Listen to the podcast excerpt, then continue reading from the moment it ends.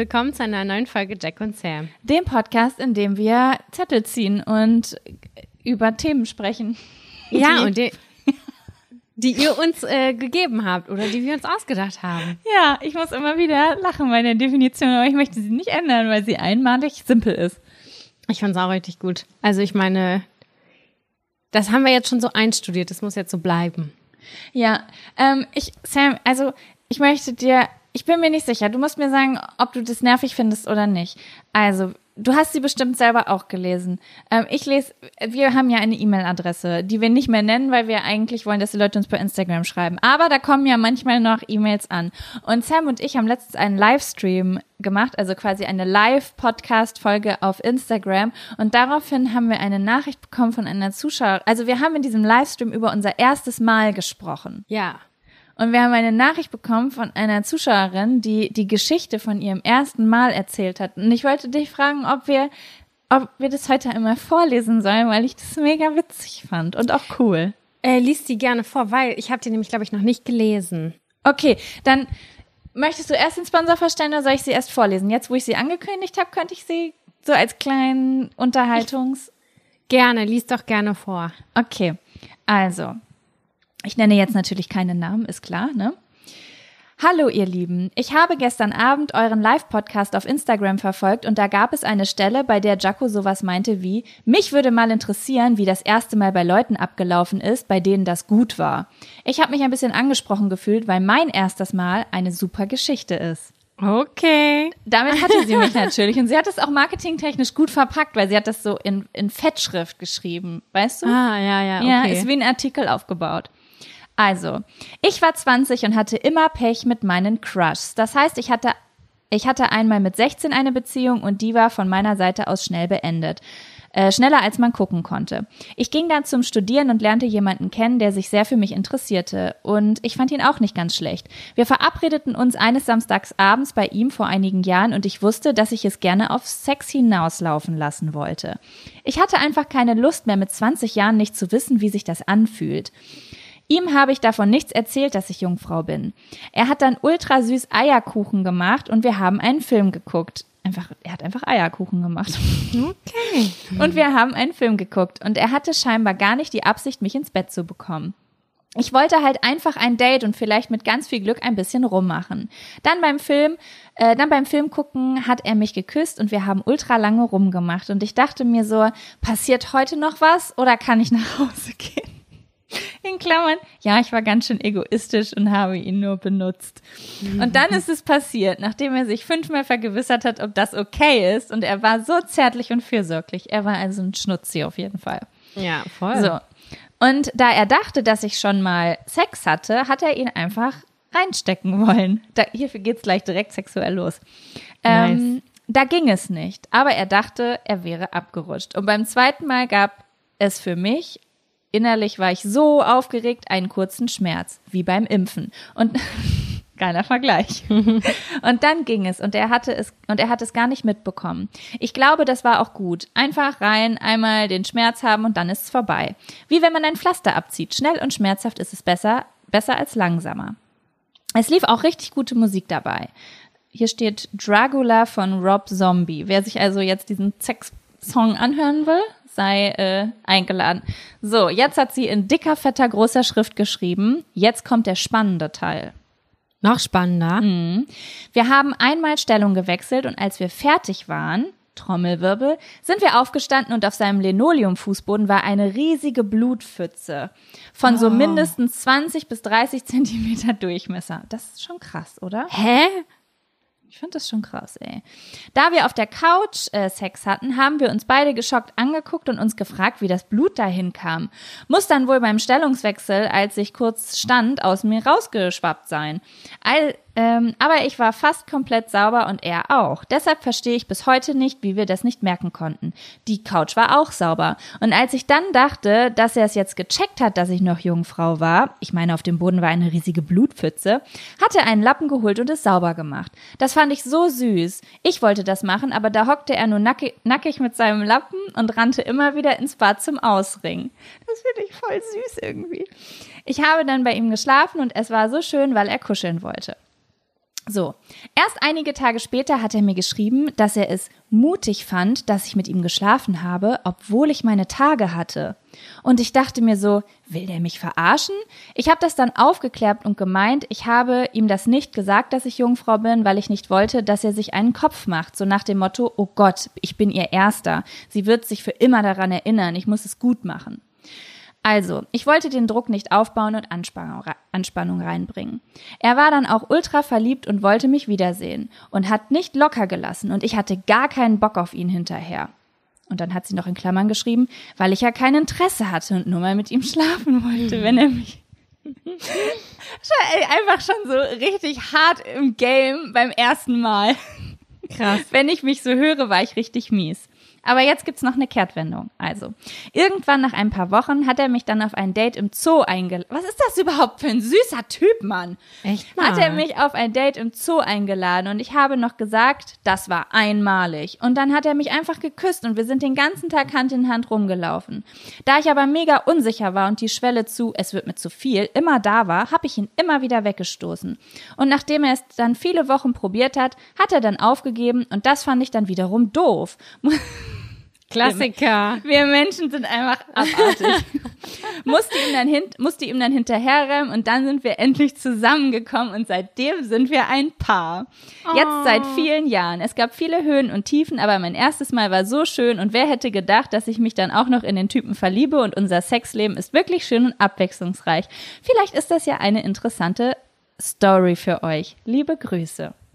Oh, richtig schön. Fand ich auch schön, weil Sam und ich haben über unser erstes Mal im Live-Podcast auf Instagram ähm, gesprochen und haben halt gesagt, dass es halt meistens nicht so fancy abläuft. Bei uns jedenfalls jetzt nicht. Es war so. total unspektakulär. Ich habe jetzt dazu eine Frage. Bei deinem ersten Mal, hast du da viel Blut verloren? Ich erinnere mich gar nicht daran, überhaupt Blut verloren zu haben. Ich auch nicht. So dass ich mir gar nicht sicher bin, ist da überhaupt ein Jungfernhäutchen gerissen? War da überhaupt ein Jungfernhäutchen? Ich habe danach auch ehrlich gesagt noch sehr, sehr viel Schmerz, also noch zwei, drei Jahre lang auch Schmerz dabei gehabt, dass ich mich mhm. gefragt habe, ist es einfach da geblieben und hat dauerhaft mitgemacht? Keine Ahnung.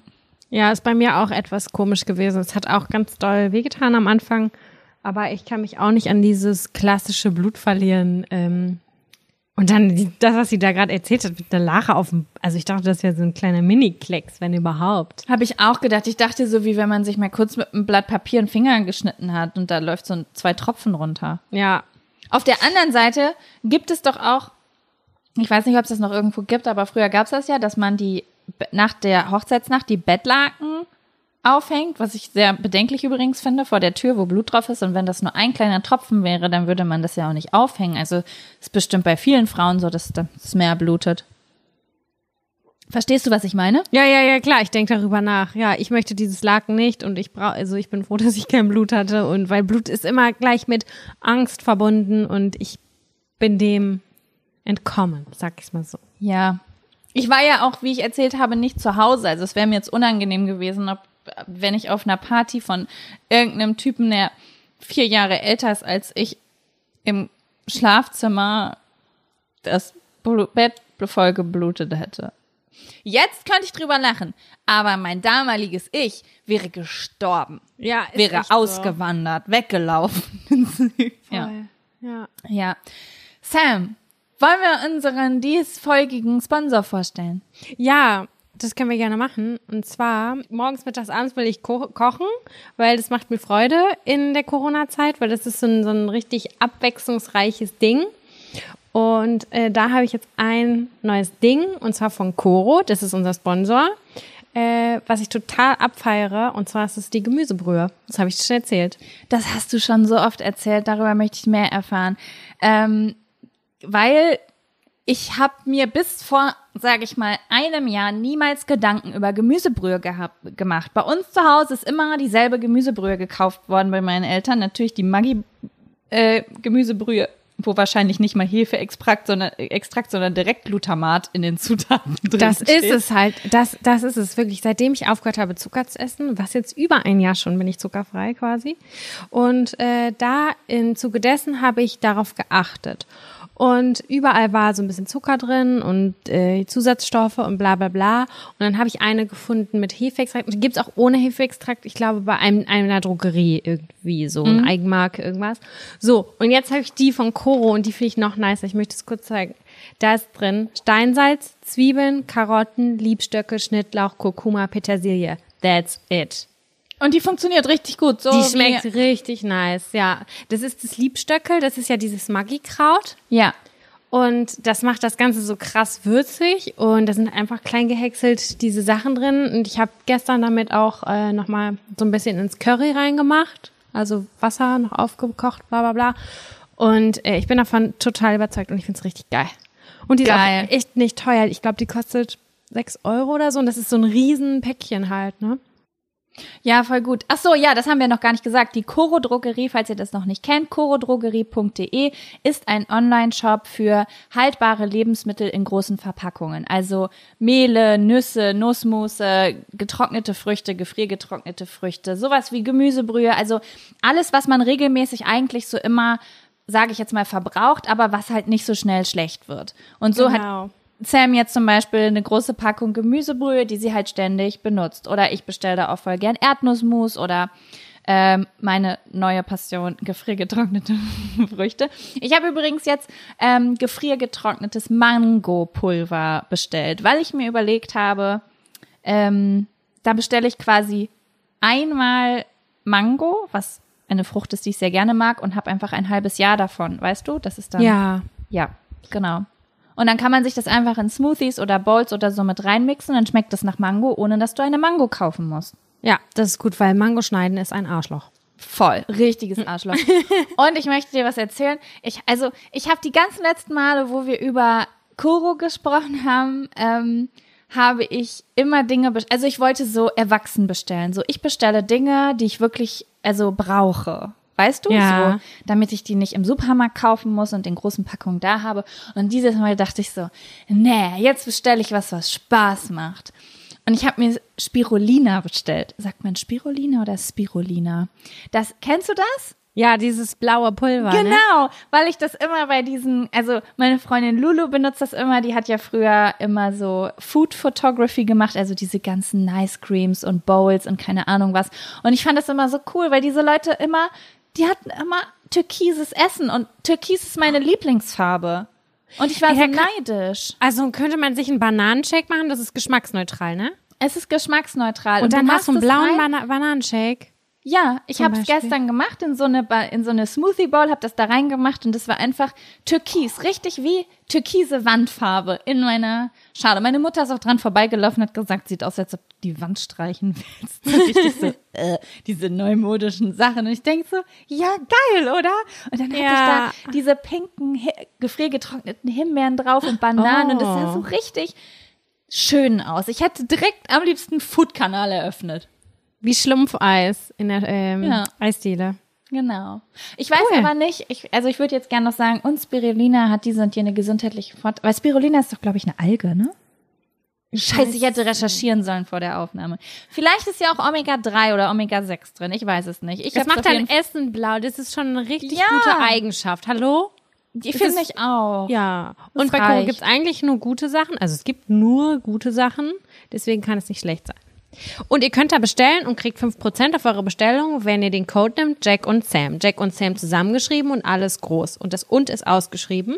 Genau. Und dann könnt ihr das auch mal austesten. Schaut doch mal vorbei. Ist wirklich eine Herz, also abgesehen jetzt vom Kooperation, dass wir eine Kooperation haben, ist wirklich eine Herzensempfehlung. Ich bin ein richtig großer Fan geworden. Wenn ich morgens in meine Maulbeeren und meine gefriergetrockneten Erdbeeren greife, dann bin ich einfach der glücklichste Mensch der Welt. Schön. Yes. Ja, ich möchte noch was sagen. Und zwar dadurch, ähm, ich möchte mich noch einmal bei den ganzen lieben Hörerinnen und Hörern bedanken. Und zwar ist es ziemlich gut angekommen, dass wir jetzt wöchentlich, wöchentlich veröffentlichen. Und das freut mich mega dabei. Wir waren ja so, schaffen wir das? Und, und pipapo und so. Und alle so, wow, voll cool. Ich freue mich. Endlich kann ich das Bad äh, jeden Sonntag putzen, nicht nur alle zwei Wochen. Weil ich glaube, wir werden gerne beim Putzen gehört, was ich sehr gut verstehen kann. Ich werde dabei auch gerne berieselt.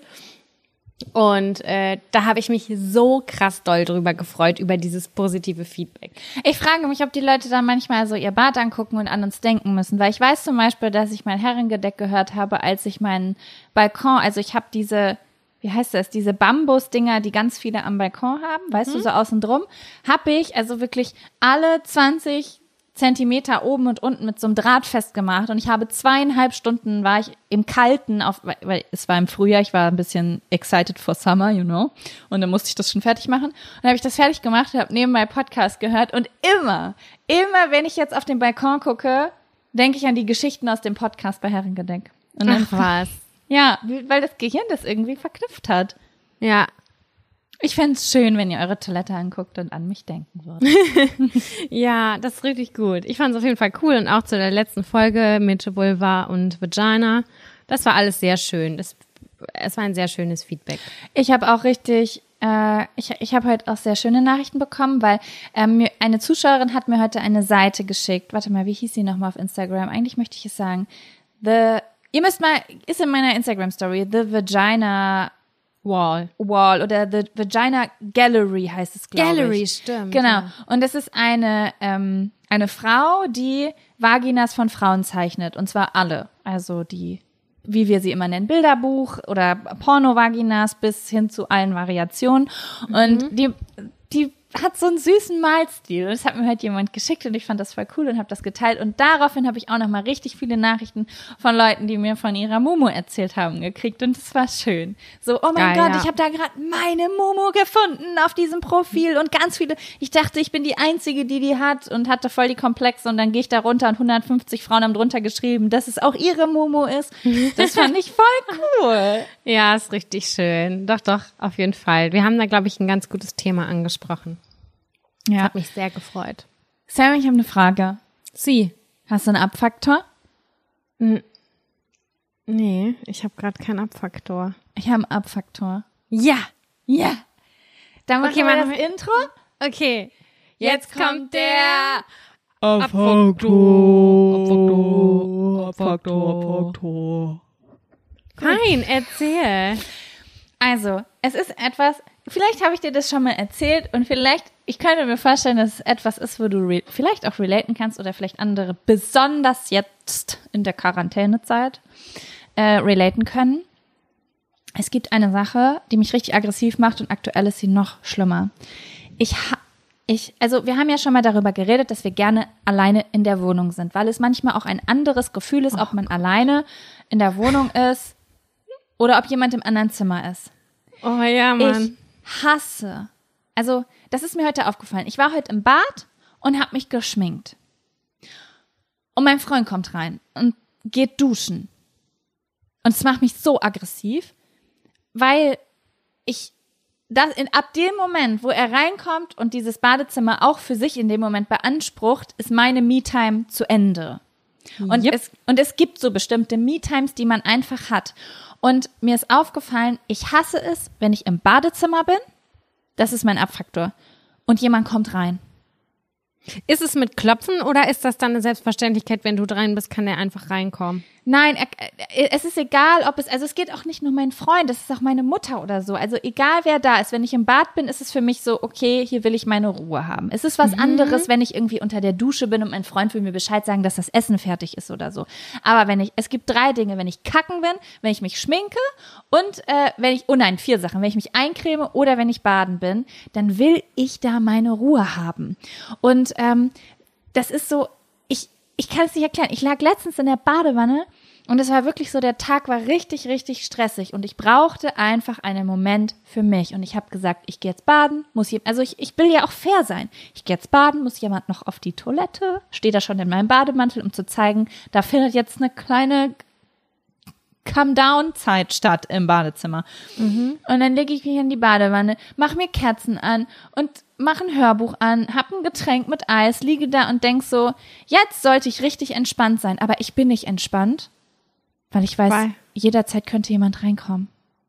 Und schließt du nicht ab? Könntest du nicht abschließen? Ich bin ja gerade in meinem Elternhaus und irgendwie, also ich, ich, wir sind gerade quasi zu dritt in Quarantäne, meine Mama, mein Freund und ich. Wir haben auch noch ein anderes Klo hier, aber es ist so, also unsere Familie, das war auch schon immer so, die hat nie die Tür abgeschlossen. Im Ja. Gegensatz, so und Und es wäre jetzt merkwürdig, wenn du anfangen würdest, die Tür abzuschließen. Genau, weil es auch so das Bad, wo unsere Badewanne drin ist, ist auch so das Bad, wo meine Mutter eigentlich favorisiert auf die Toilette geht. Sie geht eigentlich nicht so gern auf quasi dieses Gästeklo im Flur, weil es arschkalt ist und ihr da der Arsch abfriert.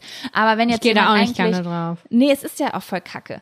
Aber ähm, wenn so jemand gerade baden ist oder da länger sitzt, Kevin, also Kevin sitzt ja 24-7 auf dieser Toilette, dann gehe ich halt gerade hier irgendwie im Flur und ich lag in dieser Badewanne und ich kann innerlich nicht entspannen, wenn ich weiß, es könnte jemand reinkommen. Dann fange ich an, drüber nachzudenken, ist es jetzt eigentlich zu laut? Okay, jetzt höre ich gerade ein Hörbuch. Oh nein, oh nein, die haben gleich Sex in diesem Hörbuch. Was ist, wenn jetzt gleich meine Mutter reinkommt und sie redet gerade von dem Penis von diesem Mann? Okay, ich mache schon mal ein bisschen leiser, weil falls sie gleich reinkommt, dann hört sie das nicht sofort und ich kann es mit meiner Stimme übertünchen. Da habe ich gedacht, boah, ich hasse das einfach. Ich hasse es, im Bad zu sein und zu wissen, es könnte jemand reinkommen. Ich mag das auch nicht im Bad. Also ich bin, aber ich wohne ja nur mit meinem Freund zusammen und ich sag dann, ich brauche jetzt gerade meine Ruhe. Bitte komm nicht rein oder ähm, gönn mir da ein bisschen die Zeit. Aber bei meiner Mutter das zu sagen, dann ist, dann ist, hast du denn was? Ist denn auch alles in Ordnung? Willst du mir was sagen? Bedrückt dich irgendwas? So würde das dann kommen, wenn ich sagen Ja. bitte lass mich jetzt mal eine halbe Stunde in Ruhe. Ich muss gerade runterkommen. Ich bin gestresst.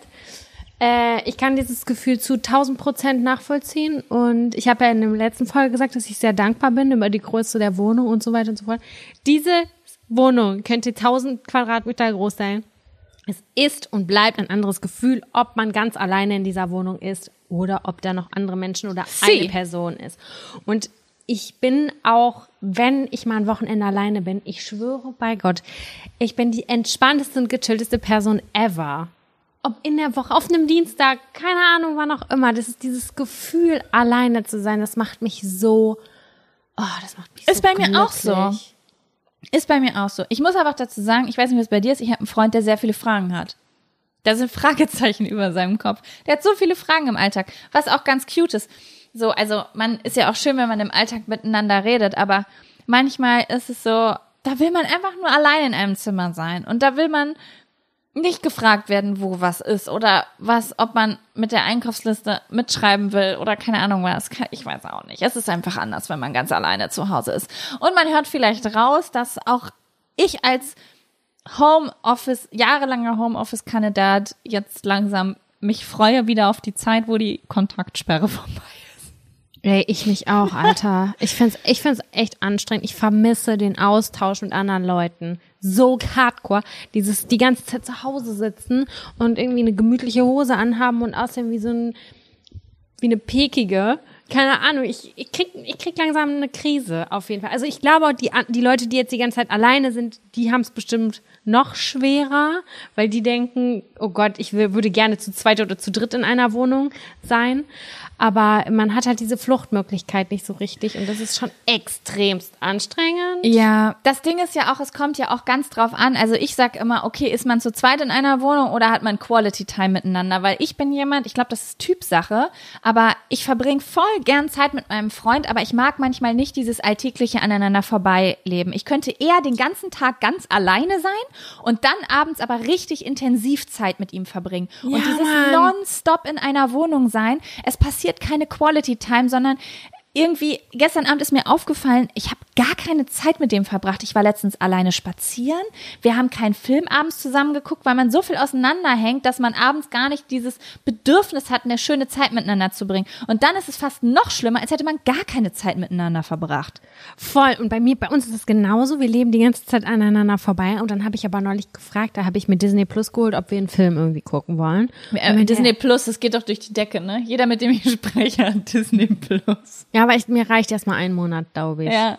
Und dann ist erstmal gut. Wie auch immer, ich habe das gefragt, ob wir was gucken und dann meinte er so, oh nee, ich will jetzt heute mal was mit äh, hier zocken oder so. Ich so, ja, okay. Er meinte, wir haben noch den ganzen Tag aufeinander gegangen. Ich so, ja, Mann, aber es war keine Quality Time. Das war überhaupt nichts Schönes. Wir machen überhaupt gar nichts mehr zusammen. Wir frühstücken nicht zusammen. Wir essen irgendwie nicht so richtig zusammen. Wir leben einander her. Wir gehen einander auf den Sack. Aber so richtig was, so einen richtigen Mehrwert hat diese Zeit jetzt irgendwie auch nicht. Ja, man braucht Kontraste einfach draus. Also normalerweise, ne? Im Moment geht's halt nicht, das muss man jetzt absehen, da braucht man auch sich nicht beschweren. Das ist gut, dass es so ist, aber man braucht irgendwie einen Ausgleich von draußen drin, miteinander, ohne einander, zusammen, alleine. Und im Moment ist es halt drinnen, zusammen, man chillt nebeneinander. Aber ich habe einen kleinen Mini-Trick auf jeden Fall. Wenn ich so denke, so, boah, heute Abend will ich einen kleinen französischen Film gucken und mir so richtig die Augen aus dem Kopf fallen und ich will nicht unterbrochen werden, dann frage ich immer so, ah, willst du nicht heute eine Runde zocken eigentlich? So, frag doch mal die und den, ob ihr online zocken könnt oder was auch immer. Und dann weiß ich, der ist auf jeden Fall sechs Stunden Tschüssikowski. Ja gut, das ist Welt. bei meinem Freund auch so. Das ist definitiv auch so. Also äh, beschäftigen können wir uns beide sehr, sehr gut alleine. Nur halt während diesen Beschäftigungen nerven wir uns. Also so jetzt nicht schlimm nerven, sondern so was willst du? Das ist die Frage. Mhm. Was? Was? Ja. In meinem Tief, in meinem Traum, also in meinem Herzen, da träume ich immer davon, dass ich mal alleine in den Bergen bin, in so einem kleinen Häuschen. Entweder im Schnee oder im Sommer, wo ich nur ganz alleine bin. Ich brauche kein Internet, ich brauche gar nichts, ich brauche nur ein paar Bücher, frische Luft, so ein kleines gemütliches Häuschen, wo ich mich drinnen wohlfühle und hab so fünf Tage Me-Time oder so. Das finde ich richtig spannend, weil ich traue es mich irgendwie nicht. Hä, wieso äh, nicht? Weil ich die ganze Zeit denke, dass diese Illusion davon, alleine zu sein, äh, geiler ist, als es in Wirklichkeit ist. Und dass ich Angst habe, mhm. dass ich mich dann langweile oder dass ich äh, mich doch einsam fühle oder so.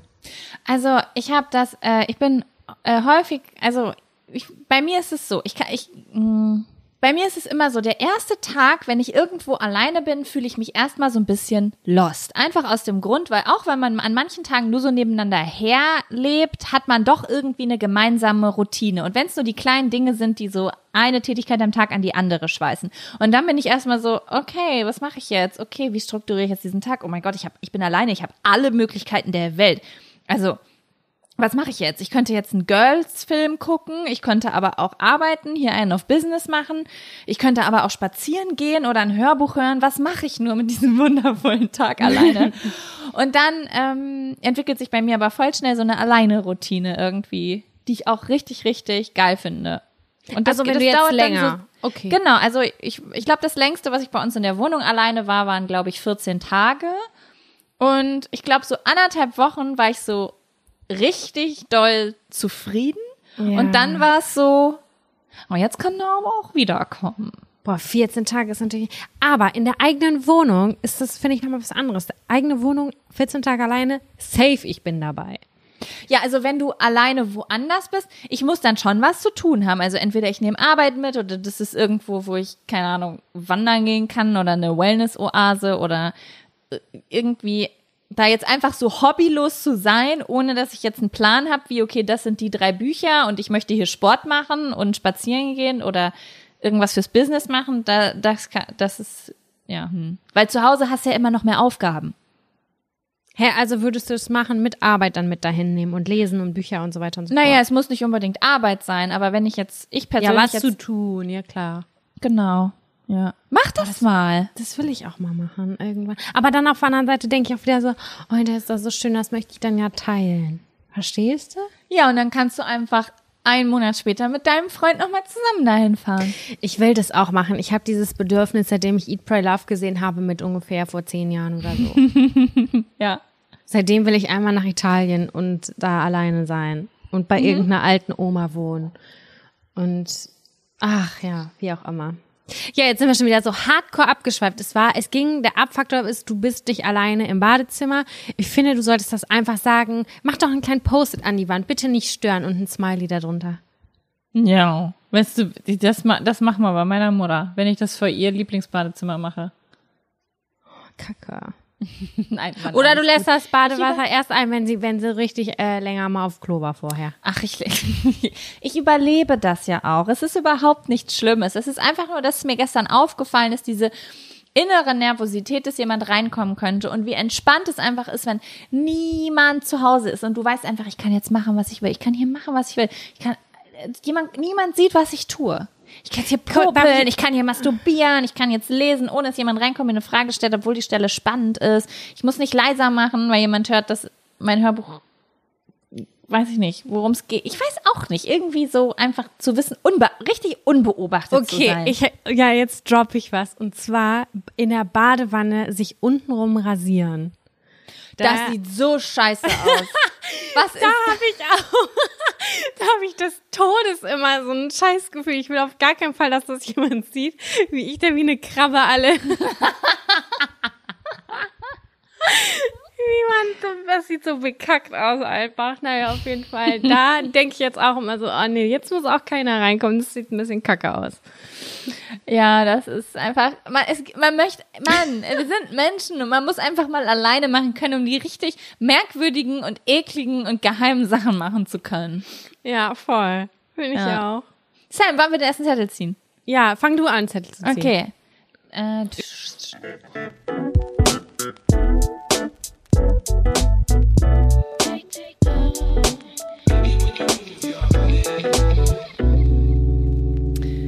Betrunkene Unfälle. Betrunkene Unfälle.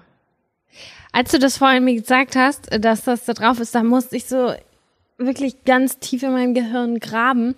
Und fällt dir spontan etwas ein, was mir passiert ist? Hast du etwas, Ja. Wie schlimm ist es auf einer Skala von 1 bis 10? Möchten wir das hier öffentlich darstellen oder nicht? Ist ja die Frage. Es geht halt wieder um Urin. Habe ich noch mal woanders? Also, Nein, ich, also, ich jetzt, okay, weißt du was, ich erzähle jetzt deine Oh Story Gott. aus meiner Oh Sicht, Gott. denn ich war dabei. Und zwar waren wir gemeinsam im Go-Park. Die Story ist recht kurz, by the way. So, jetzt erinnerst du dich. ich liebe es, So. wenn ich Sachen vergesse und du erinnerst dich wieder an Sachen. Ja, hau raus. Sam war strunzvolle. Also die war wirklich, äh, die, du hast dann diesen Blick, diesen glänzenden Blick in deinen Augen, wo ich weiß, okay, heute ist alles möglich. Übrigens äh, möchte ich, ja nee, das erzähle ich gleich. Auf jeden Fall ist Sam auf die Toilette gegangen und kommt zehn Minuten später wieder raus und lacht sich Schrott. Ich habe einfach kein Wort aus ihr rausgekriegt, weil sie sich nicht zusammenreißen konnte, weil sie so am Lachen war. Und irgendwann konnte sie wieder sprechen. Und was ist passiert, Sam? Ich, ich weiß es nicht mehr ganz genau. Ich glaube, ich war auf Klo. Und da- Und du hast dich draufgesetzt, obwohl der Deckel auf dem Klo war. Also es war nicht die Klobrille, sondern der richtige Deckel drauf. Und Sam kommt raus und sagt, ich musste so dringend pissen. Ich habe mich auf die Toilette geschmissen und habe losgestrollt. bis ich dann gecheckt Ey, ich bin, ich bin noch eine kleine Ekli. Aber das war so, man konnte das nicht mehr unterdrücken. Ich habe quasi mir selber den Startschuss gegeben, als ich mich so hingehockt habe. Und bis ich das realisiert habe, das war schon zu spät, glaube ich. Es ist auch das Allerschlimmste, was passieren kann, wenn du richtig, richtig hart auf Toilette musst von Alkohol. Ja. Ich frage mich, ob es schon wirklich Pinkelunfälle gab. Deswegen, ich habe gestern noch zu meinem Freund gesagt, wir hatten gestern so eine kleine Diskussion und ich wollte sie nicht unterbrechen. Ich musste richtig hart auf Klo, also so schmerzhaft. Und dann habe ich gesagt, es tut mir leid, ich muss jetzt unterbrechen. Das ist wirklich äh, Stufe Meyers Dele. Und dann hat er mich angeguckt.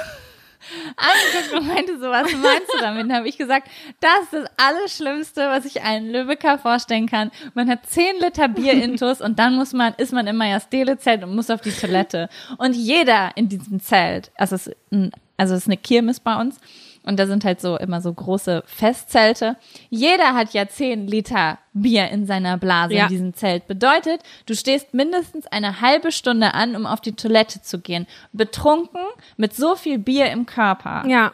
Und es ist einfach, ich habe in diesem Zelt schon Schmerzen gehabt, dass ich dachte, noch zwei Sekunden länger und der Notarzt muss mich holen, weil ich Urin in meinem ganzen Körper habe. Das geht mir heute noch so. Ich hatte das im Februar zuletzt. Da war ich äh, auch unterwegs und dann dachte ich so, boah, ich kann nicht mehr, ich kann nicht mehr. Und wenn du dann deine fünf Minuten hast und dann so richtig krass ablachen machst und du kannst das einfach nicht mehr aufhalten, das ist, das ist die Qual, das ist die Hölle des Jahrtausends, dann stehen. Hast du dir schon mal in die Hose gepinkelt? Also so vor Lachen oder sowas? Also also ich kann mich nicht daran erinnern, dass es so vollends in die Hose gegangen ist, aber dass da so ein kleiner Stritzel rausgekommen ist. Auch. hey, Stritzel ist so ein ekliges Wort. Auf jeden. Und ich weiß nicht warum. Ich wusste, dass es irgendwie auf diese Story hinausläuft. Ich muss immer in Lübbecke da bei Heermeier dran denken. So da, damals war dieser Schreibwarengeschäft, so wenn ich daran denke, dass ich betrunken war und mich halb angepinkelt habe, dann muss ich immer an diese Stelle denken. Ich weiß nicht wieso. Weil das da schon mal passiert ist ich oder weil du mich keine nicht Ahnung mehr. hast? Aber es ist so, ja, es ist irgendwie so. so also damals bei Heermeier ist irgendwas Urinisches passiert. Nachts, ja, ja. Urinalisches. Ja, das ist da, ja in der Nähe von Blue Mojo, keine Ahnung, ich weiß es nicht mehr genau. Aber ich ja. Ich denke, in der Nähe von Blue Mojo sind sehr viele eklige Dinge passiert. Auf jeden Fall. Und nicht nur so, sowas. Ah, schön. Ah ja, die Geschichte habe ich vergessen, die ist richtig schön und herzerwärmend. Und da, äh, jeder kennt doch dieses Gefühl, wenn man sich so ganz dringend aufs Klo muss und dann dreht man sich um und dann setzt man sich kurz mit dem nackten Pöter auf den Deckel und dann erschreckt, erschreckt man sich kurz und denkt so, huch. Da muss ich jetzt den Putzlappen rausholen. Das sah jetzt ein bisschen kalt an, meiner für JJ. Ja. Mhm. Ja. ja, ich habe ich hab, ähm, zwei Geschichten und die eine hat auch was mit Exkrementen zu tun, aber ich weiß nicht, ob sie mir zu unangenehm ist. Und die andere ist sehr lange her. Da bin. Okay, also. Trinkst du eigentlich heutzutage noch vor? Ja, schon. Bisschen. Das ist ja eigentlich immer so das Aufregendste, oder? Ist es heutzutage immer noch das Aufregendste für dich? Also früher war das so, dass man ja mindestens eine, eine ganze Flasche Erdbeersekt Intus haben musste, um loszugehen. Und heute denkt man, man will nicht mehr so richtig hacke losgehen. Man will so ein bisschen angetrunken sein, also angeheitert, vielleicht ein, zwei, drei Sekt getrunken und das war's. Und früher wieso, haben wir uns die wieso war man früher eigentlich so dumm? Weiß ich nicht. Der Abend war relativ schnell vorbei. Und es war, vielleicht waren wir geizig. Wir wollten billig, wir wollten billige Abende verbringen, deswegen haben wir den 1,19 Sekt Exquisit uns reingezogen.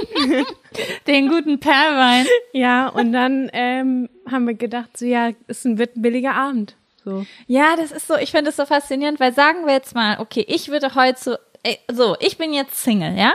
So, ich bin jetzt Single, heute Abend will ich auf eine kleine Party gehen und dann trinke ich vor. Weil ich so denke, oh, heute bin ich ein bisschen crazy und will mutig sein und deswegen trinke ich jetzt was. Dann würde ich schon drauf achten. Sagen wir jetzt mal, da ist, ein, da ist mein Schwarm. So. Mhm. Das nenne ich jetzt einfach mit 31 immer noch Schwarm. Das ist mein Schwarm auf dieser Party. Dann würde ich schon, weil ich habe ja eine Mission. Mhm, klar. Dann würde ich darauf achten, wie viel ich trinke. Im Sinne von, okay, ich muss Spaß haben, ich bin locker, ich hab, ich kann hier mit meinen Boys and Girls trinken, aber ich möchte nicht da ankommen und schon so gar, gar nichts mehr unter Kontrolle haben, weil kont ohne Kontrolle, unkontrolliert auf einer Party, wo jemand ist, den du gut findest, gefährlich, gefährlich. So, ja, so haben wir, so, so haben wir zehn Jahre unseres Lebens verbracht eigentlich. Ja, aber früher habe ich nicht darüber nachgedacht, wie viel ich vorher trinke. Da habe ich einfach reingehauen. Da habe ich beim Vortrinken nicht überlegt, nicht ganz so viel zu trinken. Da bin ich strunzvoll da angekommen. Ja, klar, voll, ich auch. Schlimm. Wie aber fast jeder. Das Schlimme ist dann, wenn du einen Schwarm hattest, der jetzt zufälligerweise nicht voll war. Und dann bist, stehst du da wie so ein volles Glas. Und stinkst nach Scheiße. Ja, auf jeden Fall hatte ich damals eine Freundin, mit der ich dieses Vortrinken immer ganz speziell zelebriert habe. Also wir haben uns immer, es kommt immer ganz, es, wir, es gab immer so bestimmte Festlichkeiten, wo wir immer zusammen hingegangen sind. Das war zum einen eine Zeit lang der Blasheimer Markt. Wir haben uns übrigens letztens dazu verabredet, das nochmal genau so zu machen wie damals. Und äh, es gab, es ich weiß gar nicht, wie ich das nennen soll, ob es, ob es überhaupt, ob es illegal ist, das Diskothek zu nennen, gab es noch das Lagerhaus. Und ich, es, also der, der Name Lagerhaus sagt auch eigentlich das Niveau aus, auf das ich diese Örtlichkeit, es war einfach ein, ein Schuppen, Raum, ein Schuppen, wo man feiern konnte, so dorfmäßig. Ja, und es, ja, genau, so, so ein, wie so ein Dorfding. Da konnte man, glaube ich, auch Abi-Partys feiern. Da gab es halt auch eine Theke drin und Klos und so. Es war jetzt nicht einfach nur ein Schuppen, aber Vielleicht es war wurden wirklich tagsüber auch Treckers darin gelagert, man weiß es nicht. so, aber auf jeden Fall sehr minimalistisch. Ne? Ja. Und ähm, ja, da haben wir auch immer vorgetrunken und wir hatten eigentlich immer dasselbe. Wir haben immer jeder eine Flasche Perlwein gehabt und dann haben wir halt irgendwo auf einer Fensterbank gechillt. Das war auch sehr, sehr wichtig, dass eine Fensterbank ist und dann haben wir, keine Ahnung, wir haben halt so getan, als ob wir einen Club hätten. Einen Vortrinkclub und dann haben wir so Regeln aufgestellt, Verhaltensregeln und so weiter. Wir haben es sehr so zelebriert, dieses Vortrinken. Und einmal, als wir ins Lagerhaus gegangen sind, äh, haben wir in einer Bushaltestelle in Tengern Achtung, die drei Menschen, die in Tengern wohnen, Ohren aufgeschwitzt, haben wir in Tengern vorgetrunken. Und ähm, weil wir aber nicht genug Geld hatten, weil ich weiß nicht, wie alt ich damals war, 15, 16 oder so, ähm, haben wir gesagt, okay, ähm, wir haben kein Geld, um uns den 99 Cent Perlwein zu holen. Wir müssen sparen für den Eintritt. Wir müssen bei unseren Eltern gucken, was wir finden und nehmen, was wir kriegen. Und dann Ekelhaft. habe ich halt die einzige Flasche mitgenommen, die ich gefunden habe. Und das war Weinbrand. Bah. Ja, ich wusste damals überhaupt nichts damit anzufangen. Ich weiß auch bis heute nicht genau, was es ist, aber Weinbrand ist ja ähm, ein richtig hochprozentiger, ekliger Schnaps. Ne? Sowas richtig Heftiges. Ja, und ich glaube, eine Flasche Sekt hatten wir noch. Ja, und dann haben wir das probiert und das war einfach so, so ekelig, dass wir gesagt haben, wir können das nicht trinken. Wir müssen uns diese Flasche Sekt teilen und das, das geht nicht runter. Damit töten wir uns. Das ist ja, als würden wir Absinth von 1800 trinken. Und dann haben wir ganz asozial, das macht man natürlich nicht, Leute, aber es tut mir leid, ich war 15, haben wir im betrunkenen Zustand diese Flasche über einen Zaun geworfen. Irgendwohin ins Nirgendwo. So, und dann saßen wir in dieser Bushaltestelle und haben halt diese Flasche Sekt getrunken. Und die war dann aber relativ schnell leer. Und dann haben wir gedacht, fuck, Wir brauchen. wir hätten, wir brauchen diesen Brandwein, diesen Weinbrand wieder. Und dann hat meine Freundin gesagt, weißt du was, ich kenne nichts. Ich kletter da jetzt drüber. Und dann ist die über diesen, War der mit Strom? nein, aber der hatte oben Stacheldraht. Oh Gott im Himmel. Das ist absolut verantwortungslos, dass wir das gemacht haben. Sie hat gesagt, ich mache das jetzt für uns, ich mache das für die Mission. Das ist die Umdrehungen, die reichen noch nicht. Wir brauchen diesen, ähm, diesen Wein, Weinbrand. Ich verwechsel es. Brandwein, Weinbrand, Weinbrand. Und dann ist sie über diesen Zaun geklettert und ist halt da drüber. Und dann oben hat sie sich aber vergriffen und ist dann runtergefallen, aber mit der Hose am Zaun hängen geblieben. Also sie hat sich nicht wehgetan, alles gut gegangen und es hätte wirklich richtig böse ausgehen können, weil dieser Zaun war wirklich hoch, der war so, keine Ahnung, zwei Meter hoch oder, nee, nicht noch höher, zweieinhalb, drei Meter hoch oder so. Ja, und ähm, dann war sie halt auf der anderen Seite, hat diese Flasche geholt und dann haben wir gemerkt übrigens, dass direkt daneben, als wo sie drüber geklettert ist, ein Tor war, Klassiker, geil. Und dann sagt, und es war schon relativ dunkel. Und dann sehen wir auf einmal, sie hat sich die Hose aufgerissen. Und zwar komplett von innen oben von der Mumu bis unten komplett auf. Als hätte man die komplette Naht der Jeans aufgetrennt. Fuck. Und dann war so, fuck, was sollen wir jetzt machen? Niemand kann uns mehr abholen. Wir können nirgendwo hin. Wir sind klein, wir haben keinen Führerschein. Also auch, dass wir nicht hätten fahren können. Aber wir wären einfach nicht da weggekommen. Wir waren in Tengern. Da wäre nicht mal ein Bus gefahren. Und dann sind wir von Haus zu Haus gegangen und haben gefragt, ob jemand eine Nadel unten findet. Total voll. Ach du heiliger Strohsack. so abends um 22 Uhr, Entschuldigung, ich habe mir meine Hose aufgerissen, haben sie vielleicht einen Nadel unten fahren, den sie uns leihen könnten, dann würden wir uns die Hose ne- leihen, äh, nähen. Und voll süß, irgendwann hat dann so eine ältere Dame aufgemacht und äh, hat dann gesagt, wir sollen reinkommen. Und dann hat meine Freundin auf dem Küchentisch gesessen mit dem Bein nach oben und diese Frau hat ihr die Hose genäht. Süß. Voll. Und dann sind wir mit dieser frisch genähten Hose auf die Party gefahren. Das ist eine coole Geschichte. Die ist richtig schön. Die kannte ich noch gar nicht. Geil. Ja, die hatte ich auch. Die ist mir letztens so auf einmal irgendwo eingefallen. Ich glaube, weil ich irgendwen von einem Zaun oder so erzählt habe und dann fiel mir das wieder ein und denke, krass. Das war auch ein abgefahrener Abend. Ach ja, ja. Schön. Ich musste Ja. eben mal auch daran denken mit asozialem Alkohol, Getränken.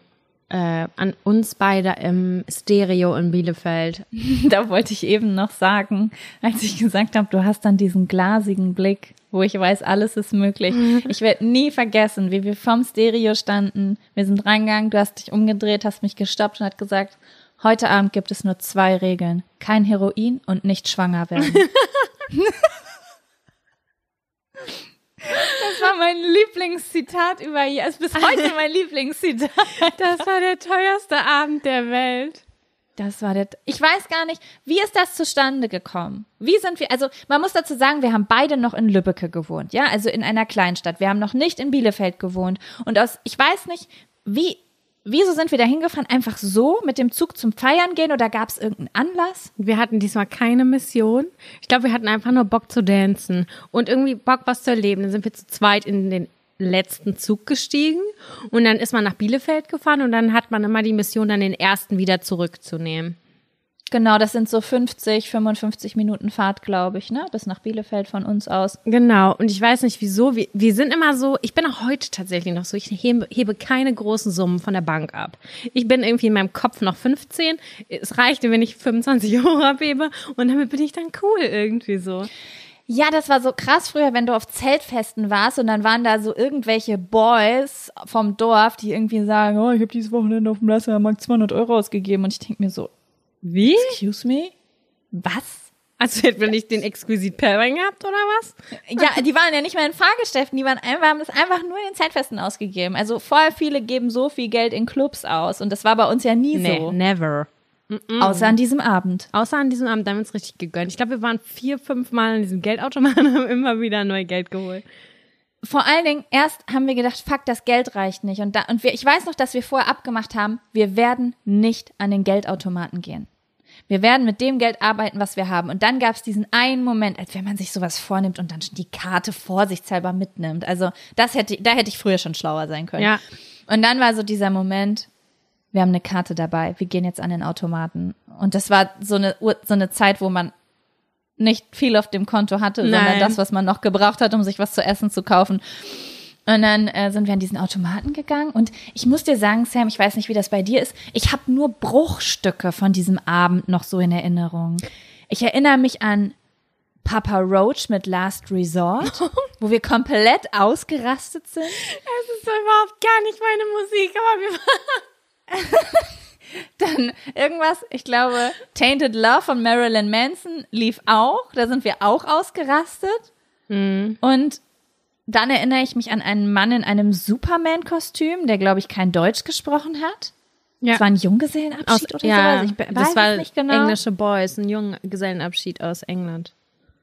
Und mehr weiß ich nicht mehr, außer dass wir Stunden später morgens in Bielefeld im Bahnhof auf dem Boden saßen und zwei Typen an uns vorbeigelaufen sind, uns angeguckt haben und gesagt haben, ihr, ihr, ihr guckt so viel Fernsehen, deswegen seid ihr so traurig. Und dann sind die weggegangen und wir haben uns nicht mehr eingekriegt. Wir haben auf dem Boden gelegen und haben gelacht, weil wir es so witzig fanden, so voll wie wir waren. Ich erinnere, also ich glaube, an diesem Abend sind einige Fotos noch entstanden auf dem Klo, oder?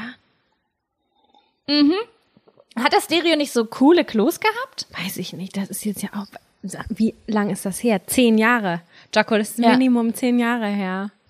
Crazy. Ich weiß noch, dass wir am nächsten Tag so asozial aussahen und dann sind wir, sind wir in Markov gegangen und haben uns abgefeiert, wie kacke wir aussehen. Irgendwie sowas war das. Ja, ich habe, es ist, äh, ich, ich weiß nicht, es gab sehr, sehr viele Morgen, an denen wir kacke aussahen zu dieser Zeit. Aber es war ein schöner Abend. Das war schön. Das waren zwar richtig schöne Erinnerungen. Drei. Drei. Ja. Oh, voll gut. Ey, wenn das jetzt hier vorbei ist, dann müssen wir so einen Abend nochmal äh, raushauen. Also Ja, machen. bitte. Bin ich für. Ja, Ich bin auch dafür, dass wir sowas nochmal hier lokal machen. Unbedingt, unbedingt. Ja, ich war seit fünf Jahren nicht mehr auf dem Blasser Markt oder länger. Ich will da unbedingt wieder hin. Wollen wir da dieses Jahr hin? Ja. Oh mein Gott, so mit, richtig mit Zelt und gucken, wer da ist, so mit Vortrinken, so als so einfach so tun, als wäre man niemals Ich weggezogen schwöre, das ist genauso auf. so aufregend. Das ist für mich aufregender, als würde ich mit irgendwie 150 Celebrities in einem Raum sein. Ist bei mir auch so. Ich, ich weiß nicht, ob ich das dir schon mal erzählt habe oder ob ich das hier schon mal erzählt habe, aber ich war, also noch, ich sag's nochmal für alle Leute, die es eben nicht, die, oder die es vergessen haben, Blasberg ist eine Kirmes bei uns und wir sind hier auf dem Land, also es ist eine Kleinstadt, aber hier passiert nicht so viel. Und das war zumindest zu unserer Zeit das Ereignis des Jahres. Der Shit. Weil da ist, der ist, die ist wirklich auch groß, die Kirmes, muss man sagen. Ja. Das ist schon eine große Ich glaube Kirmes. schon, ja. Und da hat man drauf gespart und gewartet. Und da war einfach jeder von allen Schulen. Und das, und auch als man dann nicht mehr zur Schule gegangen ist und weggezogen ist, dann war das so diese jeder kennt das doch, ne, diese eine Weihnachtsfeier, diese eine Kirmes, wo man zurück in die Heimat in Anführungsstrichen kommt und dann so guckt, wer da ist. Ja, und ich war auch schon mega lange nicht da, aber letztes Jahr war ich da mit meinem Freund. Und wir waren aber nur da, um zu essen und wir waren in der Geisterbahn. So, ich wollte so ein romantisches Date haben, so mit Essen und Geisterbahn und Schießen und sowas halt. Und ich bin an einem der Zelte vorbeigegangen und ich schwöre bei Gott, ich habe mich gefühlt, als ob, als wäre das ein schwarzes Loch, was mich anzieht. Das hast du Wie schon Magnet. mal erzählt. Ja, richtig geil. Ich habe da drin die Schlagermusik gehört und habe gedacht, fuck, ich komme echt vom Dorf. Alles, was ich gerade will, ist da reingehen und mir ein Bier bestellen. So eine Scheiße, ich bin so neugierig, wer da drin rumläuft. Und dann war das aber irgendwie so ein Tag, wo am nächsten Tag was Wichtiges war und deswegen meine Vernunft hat mich dann von diesem Platz geführt und dann das habe ich machen gesagt, wir. boah, ich, das machen wir Ja. dieses Jahr. Also wenn jetzt Corona vorbei ist, dann will ich sowieso so viele Partys mitnehmen, weil ich da einfach so richtig Bock drauf habe. Und dann Ja. gehen wir da hin und dann trinken wir schön einen kleinen Cocktail und äh, ja, und dann gehen wir richtig steil. und stehen bei Majestele an der Toilette an. Ich glaube, Rose ist jetzt the place to be, oder? Ja, es war auch nur so ein Spaß. Ach so, ich ist, kenn glaub die- Ich, ich glaube, Majestele ist, glaube ich, bisschen jung. Ich glaube, Majestele ist eher so Schulzeit, ne? Und dann, dann, dann, dann geht's immer so eins halt weiter. Genau, also es gab einfach zwei Zelte, wo einmal die erwachseneren Leute waren und dann einmal die Leute zwischen, keine Ahnung, 16 und 25. Und wir haben den Großteil unseres Lebens in dem 16 bis 25 da verbracht. Außer man hatte einen Schwarm, der älter war. Dann, auf, dann hat man versucht, seine Freunde zu überreden, jetzt endlich mal eine Runde zu drehen durch eins der anderen zwei Zelte. Ja, ja. Okay, Sam, wollen wir einen neuen Zettel ziehen? Ja, und ich möchte aber, Ich will ein neues Thema. ja, ich möchte, dass du eins ziehst noch, weil deine Zettel waren so cool. Okay.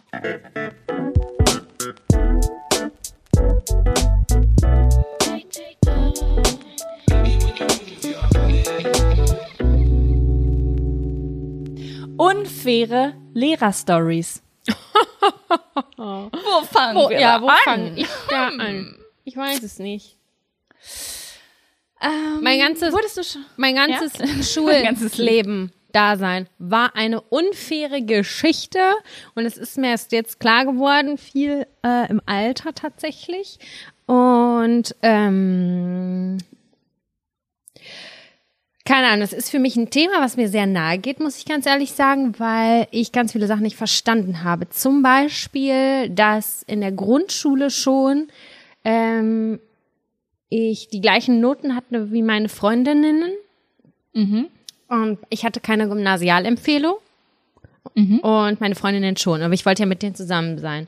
Und wer das kennt, irgendwie Leute hat, In der Situation sind, glaube ich, richtig, das kennen, glaube ich, richtig viele genau diese Situation. genau, also das Habe ich schon öfter gehört. dass es halt quasi auf Sympathie ist. Und dann kam natürlich auch noch dieses, ähm, dass ich nicht, also dass ich zu den wenigen gehört haben, die einfach einen, einen anderen Hintergrund hatten. Sprich, mein Vater war kein Deutscher oder ist kein Deutscher. Und dass man dann halt immer irgendwie dieses Gefühl hat, dass das mitschwingt.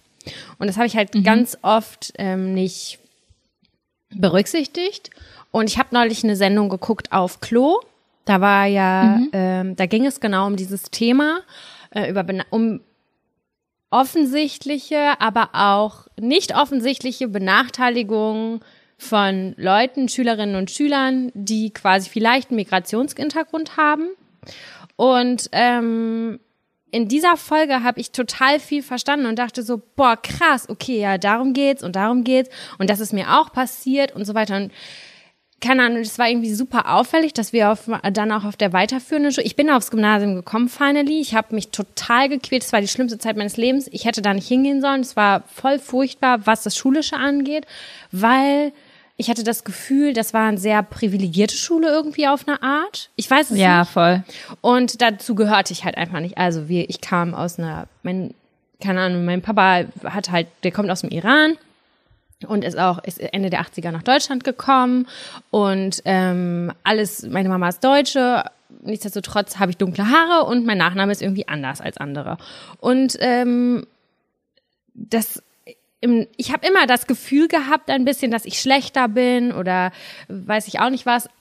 Ich weiß aber jetzt bis heute nicht so richtig, inwieweit die Verurteilung oder so eine irgendwas damit reinkam, so dass ich immer schlechter bewertet wurde, vielleicht auch aufgrund dessen oder dass sie gesagt haben, ich habe keine Ahnung, ich habe schon im Nachhinein das Gefühl, dass ich irgendwie benachteiligt behandelt wurde.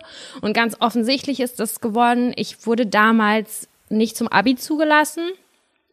Und ähm, dann hat mir eine Lehrerin einen Brief geschrieben, ja. Ich weiß gar nicht, ob du das weißt. Das war, ähm, ich hatte Pädagogikleistungskurs und Bio-Leistungskurs. Und die hat mir dann ähm, einen Brief geschrieben, wo sie sich quasi bei mir entschuldigt hat und dass sie immer äh, mit einer besonderen Strenge äh, bewertet hat. Und sie weiß, dass ich es nicht einfach hatte. Ich bin auch voll früh von zu Hause ausgezogen und so. Äh, Und dass sie das jetzt anders gemacht hätte, wenn sie gewusst hätte, dass mein Abi davon abhängt. Also es ist zwar, also es ist nett und menschlich von ihrer Seite, Nee, sie aber trotzdem, nicht zu, also sie, ja, sie war nicht diejenige, die verurteilt hat oder die geurteilt hat oder sowas, sondern sie meinte immer so, also sie wollte mir quasi einen kleinen, ein- das war alles nett gemeint, das war nicht auf irgendwie, Ja, ja, aber trotzdem ist es ja voll krass, das zu lesen und zu denken, okay, jemand würde jetzt etwas im Nachhinein verändern und ich hätte jetzt meine Abi-Zulassung. genau. Und ich habe, ich habe die, also den, sie hat mir diesen Brief geschrieben, der mich übelst getroffen hat. Danach war ich ja irgendwie ein halbes Jahr im Loch und habe mich richtig, richtig bekackt gefühlt. Und ähm, diese Sendung auf Klo war für mich so krass, weil ich diese Benachteiligung noch heftiger gespürt habe bei meinem kleinen Bruder. Oder ich habe es bei all meinen drei Geschwistern, äh, ges- also bei, bei meinen zwei Geschwistern, wir sind zu dritt, habe ich gespürt, wie die benachteiligt worden sind aufgrund äh, eines Migrationshintergrunds, obwohl der ja gar nicht, also in zweiter Generation quasi ja, ne? Wir sind ja alle in Deutschland Ja. geboren. Ähm, du hast aber voll gemerkt, ja, auch schon in der Grundschule, oder besonders in der Grundschule, dass man anders behandelt wird oder wurde. Und das habe ich jetzt Ja. bei mir aktiv nicht gespürt, aber bei meinen kleinen Geschwistern, bei meinem kleinen Bruder, der ist sieben Jahre jünger als ich, habe ich das so hardcore gemerkt, dass der aufgrund eines anderen Namens, eines minimal anderen Aussehens anders behandelt wird in einer kleinen Stadt wie dieser. Ich denke nicht, dass das irgendwie in, in einer Großstadt passiert wäre, aber in einer 25.000 Einwohnergemeinde waren wir Exoten Ja, ja, ich weiß, was und, du meinst. tro und trotz einer deutschen Mutter und jetzt gerade in diesem im Zuge dieses Rassismus Aufklärung immer mehr ist das also ich krieg das immer mehr mit weil ich es vielleicht auch immer mehr konsumiere wird mir klar dass ich habe mich durchgekämpft aber wird mir klar dass zum Beispiel mein kleiner Bruder Opfer war. Er war Opfer von rassistischen Handlungen äh, von Lehrern und Lehrerinnen. Und ähm, ich musste wirklich das erst jetzt checken und mich mit dem Thema beschäftigen, bis ich das ver- verstanden habe. Und das mir war, wurde immer gesagt, so, ja, Samira ist nicht gut genug, die kann das nicht. Und hat, du weißt, wie mich das abgefuckt hat, dass ich mein Abi damals nicht bestanden habe. ja, Und das, das, habe ich auch erst im Nachhinein erfahren, wie schwer dich das getroffen bis hat. heute, bis heute. Ich habe meinen Master extra, ich habe mich so angestrengt im Studium. Ähm, Leute, ihr könnt trotzdem studieren gehen, macht das. Es geht, gibt immer Wege. Äh, ich habe Ja, Ausbildung, Praktika, irgendwas, um das Fach Genau. Voll Lasst zu machen. euch nicht unterkriegen. Das hat so lange gedauert. Ich bin gerade so froh, dass ich das öffentlich preisgeben kann, weil ich weiß, diesen Podcast hören sehr, sehr viele junge Menschen, die vielleicht auch davon betroffen sind. Und lasst euch davon nicht unterkriegen.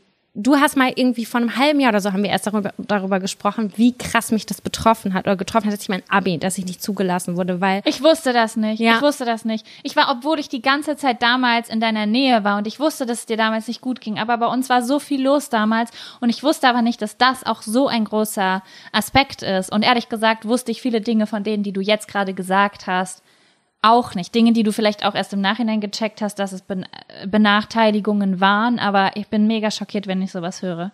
Ja, und es war, ich glaube, bei mir habe ich ganz oft das Gefühl gehabt, dass ich nicht benachteiligt worden bin, weil ich hatte immer coole Freunde und ich habe das nicht verstanden zu dem Zeitpunkt. Ich habe auch immer gesagt, so ich war niemals, wurde ich mit Rassismus in, war ich nicht in Verbindung gebracht, bis ich dann irgendwann mal gecheckt habe, ach ja, wenn du als einzige keine Gymnasialempfehlung hast, weil die Leute davon ausgehen, dass du schlechter bist, weil keine Ahnung was.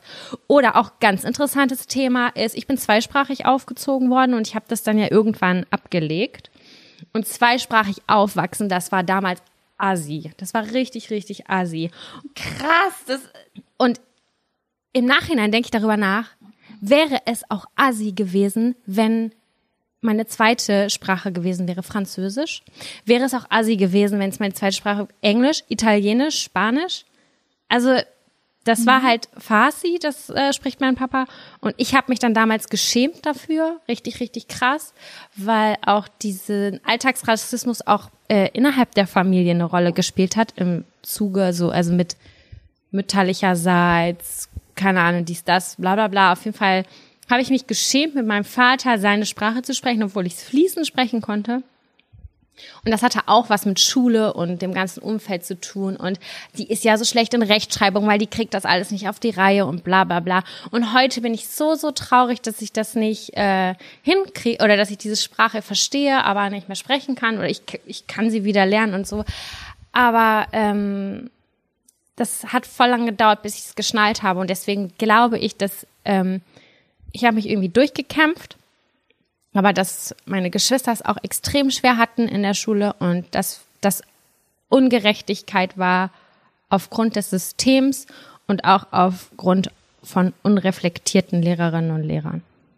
Ich weiß, ich muss sagen, dass ich ähm, ich, ich, ich hoffe irgendwie gerade, dass vielleicht gerade auch ähm, vielleicht sogar Lehrer und Lehrerinnen zuhören ähm, und da vielleicht was zu sagen können, uns vielleicht Nachrichten schreiben können. Wobei wir kennen ja auch ein paar Leute, die unterrichten, mit denen ich mich ehrlich gesagt noch nie über sowas unterhalten habe, egal ob es jetzt Grundschule oder weiterführende Schule ist. Ich kann es überhaupt nicht, also wie soll ich das jetzt sagen?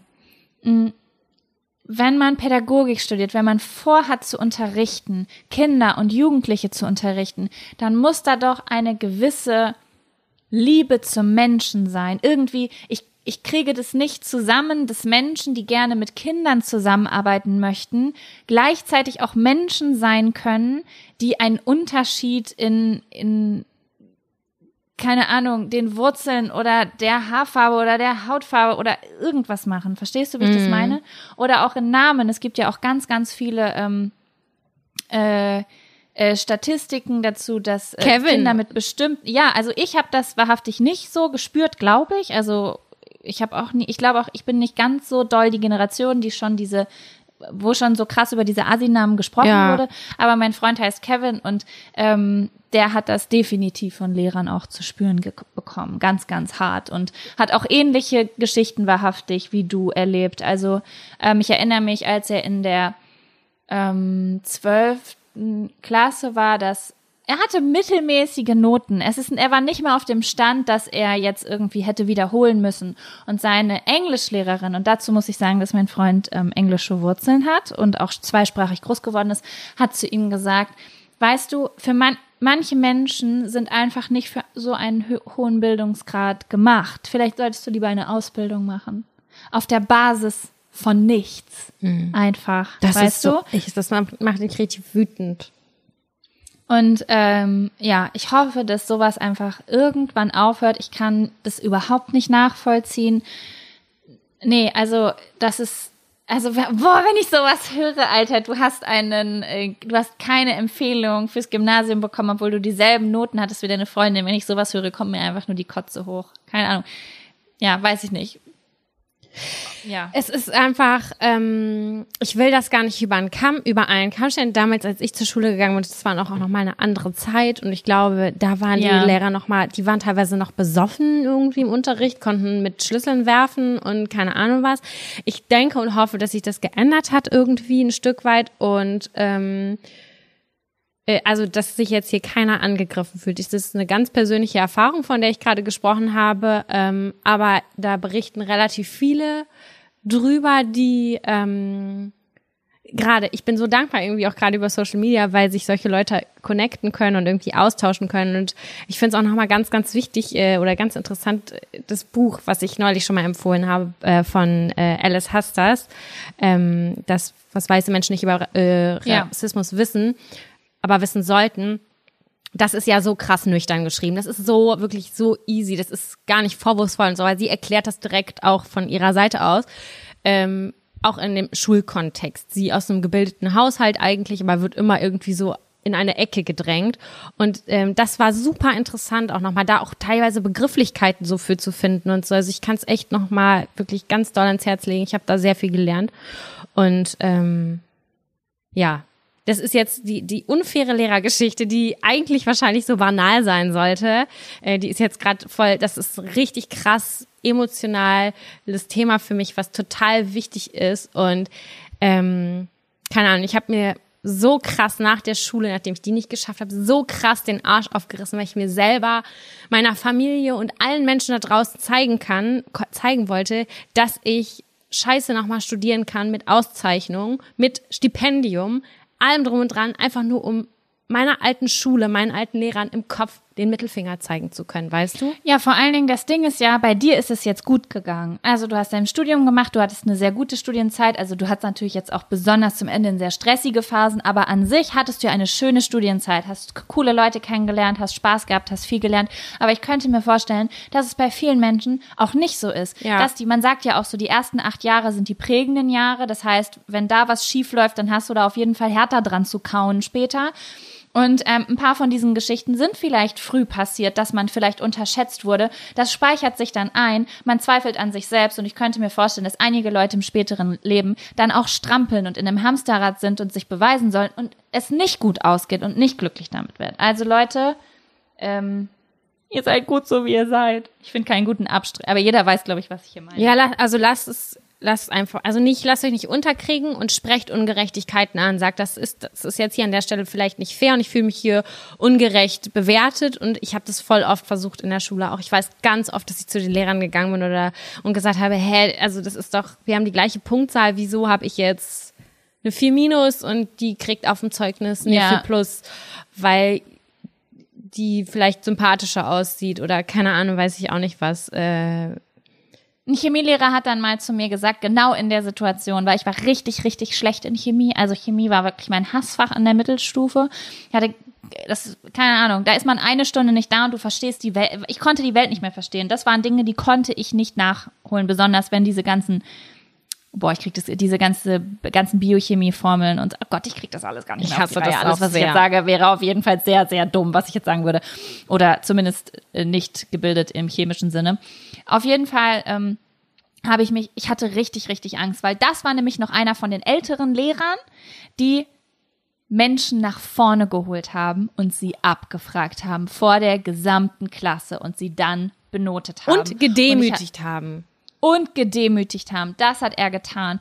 Und ähm, das war aber zu einer Zeit in der Oberstufe, bin ich damit so umgegangen, ich bin gar nicht mehr hingegangen. Da habe ich gedacht, wisst ihr was, fickt euch doch alle. Da gehe ich nicht hin, wenn ich hier bloßgestellt werde. Aber es war in der Mittelstufe, da schwänzt, also ich habe in der Mittelstufe auf jeden Fall nicht irgendwie groß geschwänzt oder habe es mir jetzt erlaubt, in der siebten Klasse nicht zu Chemie zu gehen.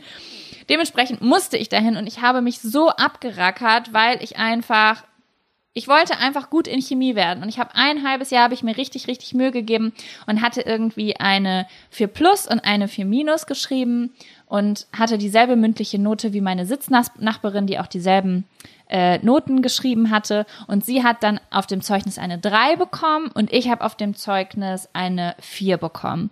Und dann bin ich zu ihm hingegangen und habe ihn halt gefragt und er hat sich halt nicht zur Rede stellen lassen. Er hat mich dann ganz freundlich angelächelt und hat gesagt, das ist doch eine Motivation für dich, dich im nächsten halben Jahr noch ein bisschen mehr anzustrengen. Und ich dachte mir so, wo ist das motivierend? Ja, das ist einfach nur unfair. Das ist einfach nur unfair und ich habe gedacht, jetzt habe ich gar keinen Bock mehr Chemie. Du kannst dich mal ins Knie ficken, für dich lerne ich einen Scheiß jetzt noch. Ja. Das habe ich gesagt. Ja.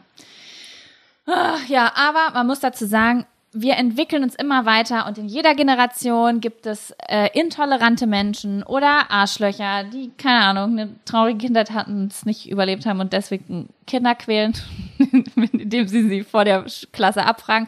Aber ich glaube, im Großen und Ganzen wird es besser, die Welt wird aufgeklärter, die Welt wird toleranter, Ja. sie wird, es gibt mehr Toleranz für Diversität und so weiter in jeglicher Hinsicht, ob es jetzt äh, Nationalitäten, äh, nicht Nationalitäten, Ethnizitäten, Nationalitäten, Allem, ja. Namen Kevins und Jacquelines sind, ist ja auch scheißegal.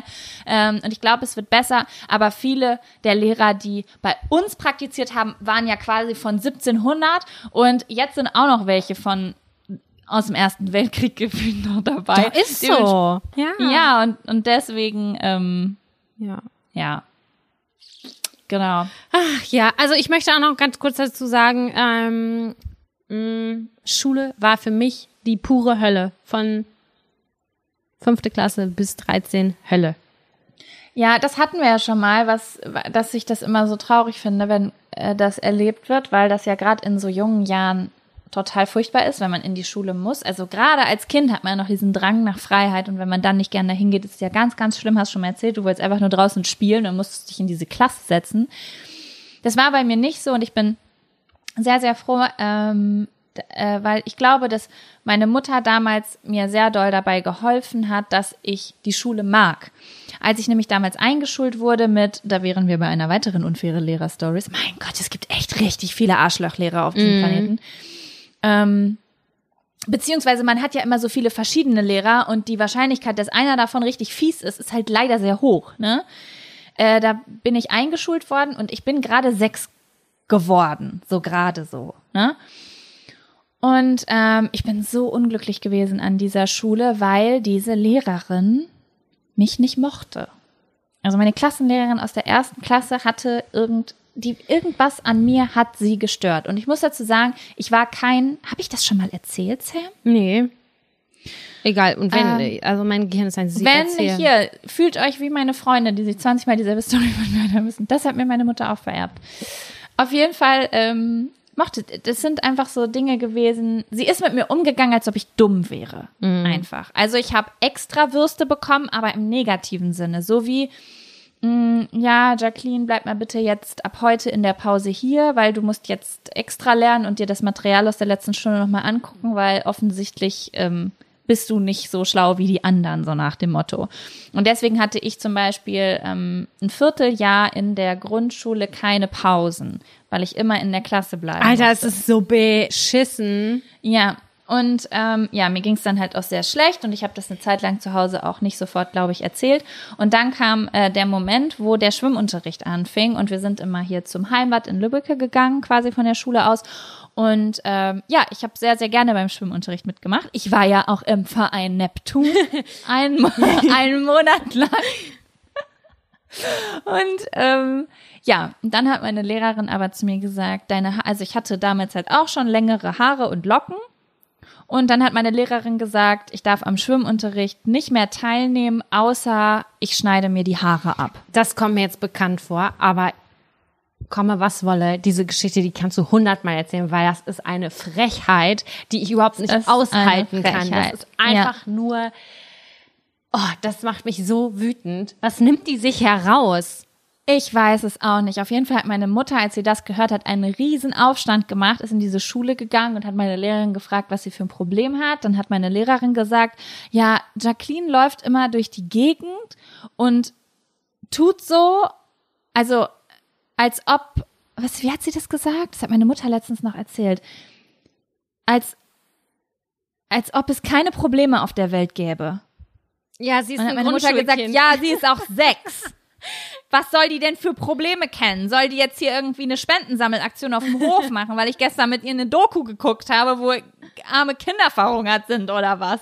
So, das war so, das hat einfach überhaupt gar keinen Sinn gemacht. Auf jeden Fall hat meine Mutter dann einen riesen, riesen Wind gemacht, ist zur Schulleitung gegangen, ist auf jeden Fall richtig krass auf die Barrikaden gegangen und dann sind, ach, keine Ahnung, haben wir so getan, als ob wir umziehen, damit ich die Grundschule wechseln kann. Und die hat mich dann von dieser Schule genommen, hat mich in die Vorschule gesteckt, damit sie quasi die Adressenänderung machen kann und hat mich dann in eine andere Schule gesteckt, wo eine sehr, sehr nette Lehrerin war, die mich immer sehr gerecht behandelt hat. Ja, krass, ey. Voll der Akt. Ich habe das schon mal erzählt. ich kann mich nicht so gut dran erinnern. Fuck, mein Gehirn, ne? Naja. Ja. So Wow. viel zur Ungerechtigkeit. Wow. Na, aber das ist total gut und wichtig, dass wir darüber gesprochen haben. Ich finde es richtig, richtig gut. Das macht mich voll, voll froh, wirklich. Ja, wenn ihr das mitkriegt, auch bei euren kleinen Geschwistern oder Nachbarskindern oder welche Kinder auch immer, wo irgendwie Ungerechtigkeit ist, sei es das kleinste bisschen und sei es nur eine Vermutung von dem Kind, geht dem nach, sprecht mit den Eltern, sprecht mit den Lehrern, wenn ihr selbst Kinder habt. Ohne Witz, ähm, wenn ich eins gelernt habe von meinen Eltern, wenn Eltern können echt peinlich sein, wenn sie in die Schule gehen und da richtig laut werden, aber am Ende schützt es dich wirklich sehr, sehr doll, wenn da jemand drauf aufpasst, dass da jemand nicht in deinem Kopf rumfickt. Voll. Und Ja. ähm, ja, man muss einfach irgendwie darauf achten, ob es normal ist, wenn ein achtjähriges Kind, ein zehn- oder ein zwölfjähriges Kind mit Magenschmerzen in die Schule geht oder irgendwie simuliert oder das Ganze Ja. irgendwie total schrecklich findet. Äh, da sollte man vielleicht mal kurz drüber nachdenken, an wem das liegt, ob es an dem zehnjährigen Kind liegt und dem sechsjährigen oder ob es vielleicht an was anderem liegt. Ja, und ich denke auch, das wird ganz, ganz oft unterschätzt, weil man selber in seinem erwachsenen Gehirn denkt vielleicht, ach mein Gott, sind noch drei Monate bis Sommerferien und dann wird die Klasse eh durchgetauscht oder so. Drei Monate in dem Leben zum Beispiel eines achtjährigen Kindes ist so wie für uns ein ganzes Jahr. Voll. Und das kann der Grundstein dafür sein, dass dieses Kind später ein fucking psychisches Problem kriegt. Ja, absolut. Total. Ne? Sehe ich ganz genauso.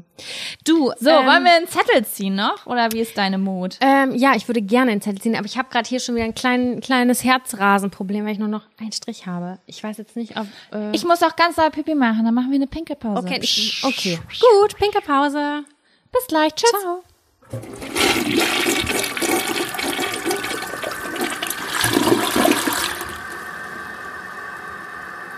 Da bin ich wieder. Hi, na? Mit leerer Bist du erleichtert? Voll.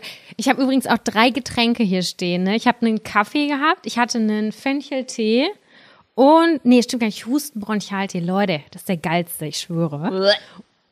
Ey, der schmeckt so lecker, wirklich, der ist super. Ich trinke den aus äh, frei freiwillig. Ich habe nichts mit Bronchial-Dings, gar nichts. Aber das ist komisch. mein mit einer meiner Lieblingstees und eine Cola. Ja, ich habe auch schon wieder 2,5 Liter Cola in mir drin. Ey, aber ohne Koffein, das ist richtig schlau. Ja, wegen abends hat meine Mutter sich gekauft und dann dachte ich so, das ist richtig, richtig schlau. Weil ich merke das Koffein in Cola nicht aktiv, aber wer weiß, vielleicht ist es viel gesünder, es nicht mit Koffein zu trinken und das, man hat einen entspannteren Schlaf. So habe ich mir das gedacht. Da- Ich merke das voll. In, Ja? letzter Zeit merke ich das voll, dass ich so schlecht schlafe und dann, ja. Und dann denke ich immer so, oh, kacke, das Glas Cola um 5 Uhr hättest du dir auch sparen können. Ja, krass. Ja, wollen wir noch einen neuen Zettel ziehen? Ja, los, los. Dann ziehe ich jetzt los. ein. Okay.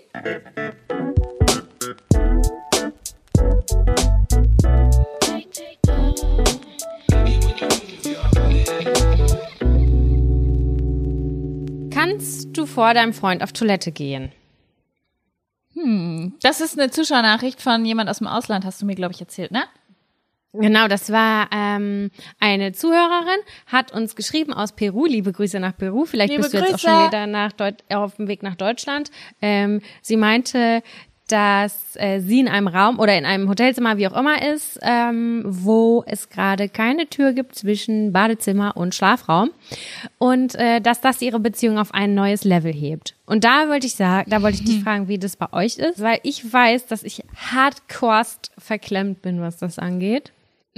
Also, die Leute, die meine YouTube-Videos kennen, die wissen auf jeden Fall, dass Kevin und nicht und ich nicht voneinander kacken gehen. Alleine schon aus dem Grund, weil Kevin, also ich würde das auch nicht machen, aber Kevin, also oft, ich weiß nicht wieso, aber ich glaube, das liegt einfach noch so ein bisschen an der Sozialisation, noch wie unterschiedlich Mädchen und Jungs auch großgezogen werden. Voll. Ne? Also besonders jetzt vielleicht nicht bei den ganz Jungen, aber auf jeden Fall bei uns, die jetzt schon ausgewachsen sind. Und äh, dass Jungs oft ein bisschen äh, lockerer mit Geschäft Nummer zwei umgehen, sage ich jetzt mal. Und ähm, bei uns ist es aber gar nicht so. Also mein Freund, äh, der ist, also da muss wirklich, äh, da muss, wenn da nur eine Tür zwischen ist und man könnte was hören, dann muss ich laut Musik anmachen, dann macht er laut Musik an. Er möchte auf jeden Fall nicht, dass ich Teil dieser Erfahrung bin. Und ähm, deswegen gehen wir. Krass, aber also dann ist er ja aber eher schon die Ausnahme, ne? Weil du sagtest ja gerade, dass das ja eigentlich. Also ich weiß nicht, wie es bei anderen Leuten ist. Ich kenne es von Freunden. Also ich habe viele Freunde, die gehen voreinander auf Toilette, ob groß oder klein. Äh, mein Ex-Freund hatte auch überhaupt gar keine Probleme damit, vor mir auf die Toilette zu gehen. Und ähm, ich habe das Gefühl, ich habe da schon mal drüber geredet, aber Charlotte Roach hat in Schussgebete, das fand ich ganz spannend, äh, geschrieben, dass sie in ihren vorherigen Beziehungen auch immer über die Jahre so alle Geheimnisse gebrochen hat. Also so wirklich jede kleinste Kleinigkeit, weil es auch voll oft hieß so, Liebe gleich Vertrauen und Vertrauen gleich keine Geheimnisse mehr, auch keine körperlichen mm. oder intimen Geheimnisse mehr. Und dass sie aber jetzt bei ihrem aktuellen Mann, ich weiß nicht, ob es 100% autobiografisch ist und es sich um ihren Mann handelt oder nicht, ähm, dass sie da äh, gewisse Sachen, die sich nicht mehr miteinander teilen. Und ähm, ja, das ist, glaube ich, in dem Buch eine Stelle, da hat, äh, haben die Kinder Würmer. Und, ah, äh, da erinnere ich mich gerade gar nicht dran. Ja, und ähm, die Eltern haben Angst, dass sie es auch haben. Und es gibt so einen Wurmtest wohl, wo du äh, Tesafilm an deinen Popo machst und dann guckst du halt, ob da irgendwas dran ist, was sich bewegt und dann weißt du, du hast dich bei deinen Kindern angesteckt. Und sie wollte jetzt dieses Tesafilm ihren Mann zeigen, weil sie was gefunden hat. Und er hat gesagt, ich glaube, so war das in dem Buch. Es ist locker zehn Jahre her, seit ich es gelesen habe, so, bar, geh weg. Sowas teilen wir nicht miteinander. Irgendwie so war das.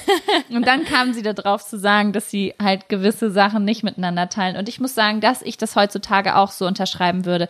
In meiner ersten richtig langen Beziehung wurde fast also ich bin nicht von meinem Freund auf die Toilette gegangen, groß, weil das war meine persönliche letzte Grenze, sage ich jetzt mal.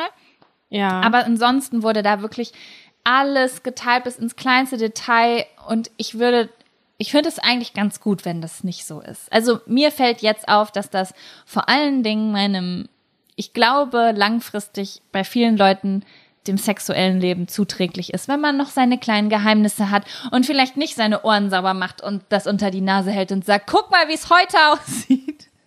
Ja, voll. Also meine Mutter hat mir wenig irgendwie so Beziehungstipps gegeben oder so damals, aber sie hat gesagt so, lass dir eine Sache gesagt sein oder nimm dir das zu Herzen. Es gibt Dinge, die kann man privat halten und das ist sowas wie Toilettengänge.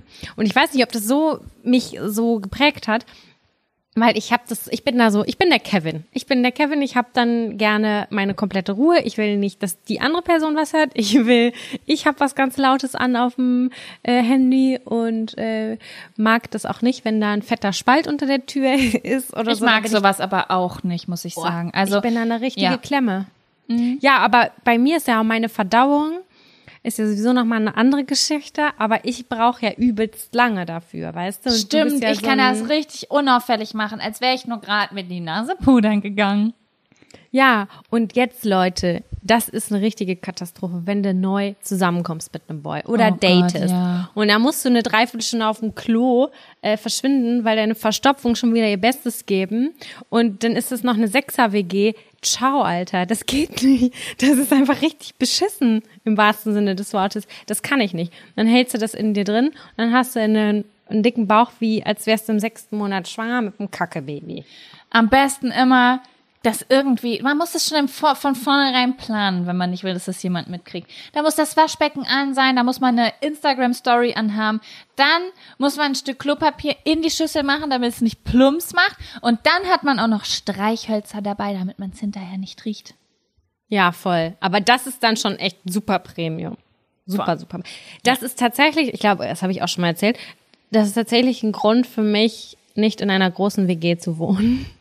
Mhm. Ja, Weil mich das ja. so stresst, dann, dass man nicht äh, seine Ruhe hat. Oder dann würde ich morgens. Ich habe das dann so gemacht damals, wenn man, wenn man so eine Dating-Phase war in so einer großen WG. Ich habe es dann gemerkt, okay, ich gehe mit Bauchschmerzen ins Bett und um 5 Uhr, da ist niemand wach. Never oh ever ist um 5 Uhr jemand wach. Und dann bin ich da hingegangen und hatte einfach mal meine genüssliche Ruhe. Und äh, ja, es ist stressig auf jeden Fall. Ähm, mittlerweile, also jetzt, darüber bin ich jetzt ja schon lange auch hinweg kann ich sagen, raus, mach dir laut Musik an und ich habe meine Ruhe. Aber ich finde es richtig, richtig schwierig. Und ich finde es super interessant, warum ich über alles reden kann und auch darüber, mir ist nichts unangenehm so groß, aber dieses menschliche Bedürfnis einfach mal eine Runde auf den Pott gehen. Das ist für mich so was ganz Intimes. Intimes, ja. Ja, und ich finde, das ist auch total in Ordnung. Ich finde es scheiße, dass du deswegen dir Bauchschmerzen machst, weil das nicht gesund ist. Und das führt bestimmt auch Früher. zu Darm mit Charme, Verdauungsproblemen. So, ne? Mittlerweile geht das ja alles. Ja. Mittlerweile geht das ja alles. Ähm, aber äh, ja, ich finde, auch kleine Geheimnisse kann man sich wahren. Und mein Freund möchte nicht, dass ich irgendwie auch nur weiß, dass er jemals ein Geschäft getätigt hat.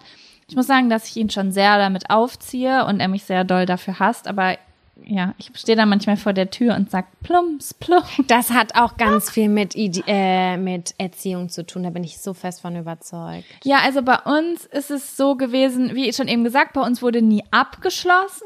Aber es wurde schon gesagt, kannst du gerade rausgehen, so nach dem Motto, hier passiert gerade was so. Und ich habe dann, bei sowas habe ich schon, glaube ich, abgeschlossen oder gesagt, besetzt. Also ich bin, wir haben das nicht geteilt zu Hause. Ich habe Freundinnen und dann hatte ich im Teenie-Alter so Freundinnen, die mit 14 auf einer Party irgendwie, auf so irgendeiner Hausparty vor mir kacken gegangen sind, so ganz selbstverständlich. Und ich war so, Äh, Entschuldigung. Wow, krass, okay. Sie hat gerade gekackt. Und letztens hat auch eine Freundin zu mir gesagt, ich nehme immer meine Schwester oder meine Freundin mit auf Klo, damit die, weil das dauert ja länger und ich will mich mit jemandem unterhalten währenddessen. Und ich denk so, krass, Alter. Das habe ich früher auch mit meiner Schwester tatsächlich gemacht. Ja. Aber dann irgendwann war dieser Punkt überschritten, wo man gesagt hat, ah, ah, no, ich möchte jetzt alleine sein. Das ist jetzt, wir sind, wir sind über die Pubertät hinaus. Da Ja. war das, glaube ich. Ich glaube, es gibt einfach Phasen auch in einer Beziehung, da kann man gewiss, also es gibt Geheimnisse, die kann man wahren, so wie ich zum Beispiel, ich finde Ohrenschmalz einfach super eklig, ist für mich das ekligste auf der ganzen Welt und deswegen sage ich immer zu meinem Freund, ich möchte nicht, dass er in meiner Nähe seine Ohren sauber macht, weil ich dann leider mich übergeben muss. Ich betreibe den Ohrenschmalz-Shaming.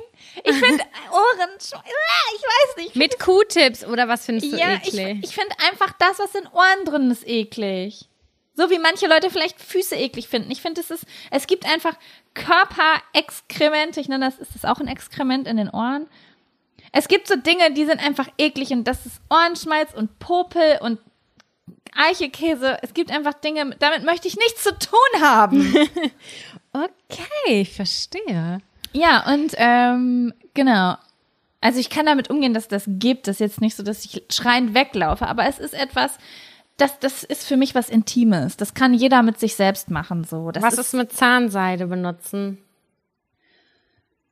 Also ich habe da keinen Ekel vor, aber es ist jetzt auch nicht, dass ich so neben meinem Freund stehe und angucke und so denke, oh, das ist jetzt befriedigend. Da gucke ich jetzt mal zu und guck mal, was da rauskommt aus den Zahnzwischenräumen. Also so ist es Okay, nicht. was ist mit Pickel ausdrücken? Mache ich gerne. Bei Fände ich bei anderen nein, bei anderen Leuten fände ich es eklig, bei meinem Freund finde ich es nicht eklig. Bei anderen Leuten, Ja, ja, ah, allein wenn ich drüber meine- nachdenke, kriege ich so einen Hormonausstoß. in meine- Eine Freundin hat es zu mir gesagt, die ist Krankenschwester und sie meint so, boah, ich drück super gerne Pickel aus. Letztens war so ein Opa bei uns auf Station, der hatte so einen dicken Eiderpickel, da musste ich erst Nee, nee, nee, bitte nicht. Ja, und ich hab gedacht, das war ein Scherz, was du gerade gesagt hast. Ich glaube, dazu gehörst du ins Gefängnis. Oh, es tut mir leid, ich habe hab gerade nicht gefrühstückt. Ey. Ja, auf jeden Fall. Ähm, so, das sind so Dinge, da kann jeder einfach, finde ich, auch sagen, so bis hierhin und nicht weiter. Ähm, und äh, aber es gibt einfach Situationen im Leben. Ich musste mal, oh Gott, er wird mich dafür hassen, dass ich das erzähle, aber ich bin, ich bin eine schlechte Freundin, deswegen erzähle ich Ich musste meinem Freund vor vielen, vielen Jahren einen Einlauf geben. Ich weiß nicht mehr warum. Es war auf jeden Fall irgendwas nicht, also was er hatte irgendwas, also er war wirklich krank irgendwie. Und es war ihm ganz, ganz doll unangenehm, aber er hat es selbst nicht hinbekommen. Und das sind dann so Situationen, da schalte ich meinen Kopf einfach aus. Und so eine Urlaubssituation wäre das für mich auch. Wir hatten beide mal Magen da, also ich hatte eine Darmentzündung in Thailand. Und äh, er hat, er war auch betroffen und wir haben einfach beide zwei Tage lang dasselbe Klo benutzt. Ähm, aber die Spülung war kaputt. Oh mein Das war halt Güte. wirklich richtig, richtig schlimm. Also, ähm, was soll ich sagen? Den Finger am Hals hat man nicht gebraucht, wenn man in dieses Klo gekommen ist. Und es war, keine Ahnung, niemand hat sich um diese Toilette gekümmert und es war ganz, ganz furchtbar. Und irgendwann war auch der Punkt überschritten, dass wir noch jemanden holen wollten, bevor wir zwei Tage später ähm, das Hotel eine Straße weiter wechseln wollten, weil es auch total unangenehm war. Ja, also du rufst jemanden und er kommt an dem Tag nicht. Beide Menschen haben aber Magen-Darm-Probleme und dann willst du auch irgendwann nicht mehr, dass jemand kommt. Verstehst du? Ja, ja. Und das war wirklich richtig schlimm und richtig sehr, sehr schamvoll. Aber wir sind daran gewachsen. Und die Leute, die beiden in Peru, die werden auch daran wachsen. Voll klar. Bei mir war es tatsächlich auch eine gesundheitliche Situation, ähm, die das Eis gebrochen haben. Heißt das so, das Eis brechen? Okay, ja, das war's so. Und deswegen, ja. Ist das jetzt alles gut? Ist das jetzt alles gut? Aber ich erinnere mich auch an viele Dates, wo man am Anfang so richtige Bauchschmerzen hatte und dachte nur so, ich will nach Hause und so richtig einen abknattern. Oh, wo man sich so mühe. Ich habe letztens, kennst du diese, also ist jetzt ein bisschen off-topic, aber kennst du diese Serie The Marvelous Mrs. Maisel? Ich habe aber erst drei Folgen geguckt. Aber es sind genau die ersten Folgen, wo sie einfach, ich habe gedacht, mein Gott, ist das stressig. Ich kenne das von früher, von den ersten drei Dates, aber der Typ, den sie heiratet, sie, sie wartet, bis er einschläft, dann steht sie auf, schminkt sich ab, macht sich Lockenwickler rein, bla bla bla, Gesichtsmaske drauf, legt sich ins Bett und morgens, bevor er aufwacht, geht sie ins Bad, macht sich die Haare, schminkt sich und wacht dann wie in so einem Film, frisch geschminkt, mit frisch frisierten Haaren neben ihm auf und macht so, oh, guten Morgen. ja, richtig beknackt. Alter, da habe ich gedacht. Und das ist auch dieses Anstrengen am Anfang. Das habe ich früher auch gemacht, so vorher aufstehen und mir Augenbrauen malen. Und das ist auch dieses, ne, irgendwie zu versuchen zu kacken, ohne dass dieser Mensch mitkriegt, dass ich zu den Menschen gehöre, die kacken. Ja, genau. Oh mein Gott, er ist so bekloppt. Ja. Hast du die Serie zu Ende geguckt? Kurz Frage. Äh, ich bin noch mittendrin. Und wie findest du sie? Mm, Am Anfang fand ich sie erst so mittel, nur ehrlich gesagt, weil es geht ja um, äh, um Li- Live-Comedy, also Stand-Up-Comedy und ich fand die Stand-Up-Comedy einfach überhaupt nicht witzig in der Serie. Ich auch nicht. Ja. Ich bin gar nicht reingekommen. Die wurde so hart abgefeiert, die Serie. Super Kritiken. Und ich dachte nur so, äh, Ja, also die Äh. Stand-up-Comedy ist wirklich nicht gut und ich weiß nicht, wie es auch, ich gucke sie auf Deutsch und ich könnte mir vorstellen, dass das wieder so eine Serie ist, die im O-Ton eventuell besser ist. Ich weiß es nicht. ich habe sie in Englisch geguckt. Ich, die hat mich auch nicht abgeholt. Und ich bin sehr schnell abzuholen, sagen wir Ah, mal so. krass. Ja, auf jeden Fall hat sie mich auch erst nicht abgeholt. Ich habe sie dann aber weitergeguckt, weil sie meinem Freund und meiner Mutter gut gefallen hat und ich froh war, überhaupt etwas gefunden zu haben, was alle Leute halbwegs abdeckt und wo ich nicht kenn, ich weiß nicht, ob du das, ich gucke sehr häufig mit meiner Mutter Filme und Serien und ähm, es, es, ich mache das an und ganz oft konsumiere ich einfach. Also es ist nur so mittel vielleicht oder ein bisschen anstrengend, aber egal. Es ist interessant genug. Ich will jetzt doch wissen, wie das Ende ist. Und wenn ich aber neben meinen Eltern Fernseh gucke, dann merke ich das sofort, ob dieser Film schlecht ist oder anstrengend oder ob die Stimmen anstrengend sind, weil ich weiß, gleich fängt jemand an zu meckern. Gleich passt jemandem was nicht. Gleich sagt jemand, oh, oder fängt an zu stöhnen oder so. Und das ist mir, oh, ich hasse das wie die Pest und deswegen bin ich immer mega froh, wenn da irgendwas läuft, wo alle glücklich sind und das alle gerne gucken. Und deswegen bin ich dran geblieben und mittlerweile hat sie mich gekriegt auf einer feministischen Ebene. Ich, sie, sie kämpft sich durchs Leben, Mrs. Maisel, und ich bin gern dabei. Mann, scheiße. Also mir haben auch super viele gesagt, so, ja, Samira, gib dem noch mal eine Chance, mach's noch mal, guck's dir noch mal an. Ich, vielleicht muss ich es noch mal machen. Also Aber ja, es war genau das. Es waren die Stand-up-Comedy-Shows, wo ich gesagt oh nee, Leute, das ist jetzt hier auch ein bisschen fremd. Nee, Ja, die werden auch nicht besser. Die Stand-ups werden nicht besser. Also ich weiß nicht, ob sie schon auf der Bühne war, als du das geguckt hast. Ja, habe ich. So, ja. sie ist so ein bisschen unterhaltsam, aber auch nicht richtig lustig. Und ich glaube, so ist diese Zeit damals auch gewesen. Wenn du Ja. dir die ganzen Nachkriegsfilme ähm, und so anguckst, das ist ein Humor wie aus dem Eierbecher. so, die Leute, also der Humor zu heute ist so viel mehr ran, also intelligenter, aber auch dümmer, aber auf eine abgestumpftere oder mehr random Art und Weise geworden durch das Internet und so. Und damals Beneidenswerterweise haben die Leute noch über so schön einfache Witze gelacht. Wir haben auch noch über richtig einfache Witze damals gelacht. das stimmt. Das ist schon sehr viel anspruchsvoller geworden. Ne? Also alleine, keine Ahnung, wir haben auch so lange hat das gehalten. Ich glaube, ganze drei Jahre konnten wir uns nur mit deine Mutterwitzen äh, unterhalten. Wirklich. Das war Ich nicht irgendwie so eine Woche. Heutzutage ist das so eine Woche. Weißt du? Ja, ja, das stimmt schon. Aber ich muss sagen, hier, oh Gott, ich weiß gar nicht, wie der richtig heißt. Der eine Comedian, über den ich immer lachen muss. Also Teddy? Es gibt zwei. Teddy, ich schwöre, ich scheiß mich ein. Ich finde den so genial, wenn der Percy macht. Ne? Ja. Ey, ich liebe alles daran. Ich liebe alles es daran. Ist, es ist einfach der. Ich habe letztens auch Laura ein Video geschickt. Das war dieses. Er macht ja jetzt so Quarantäne-Videos. Und da ist er alleine ja. und sagt, warte mal, wie war das nochmal?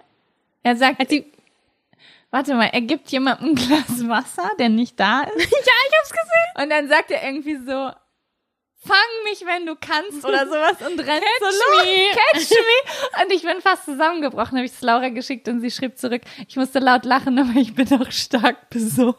und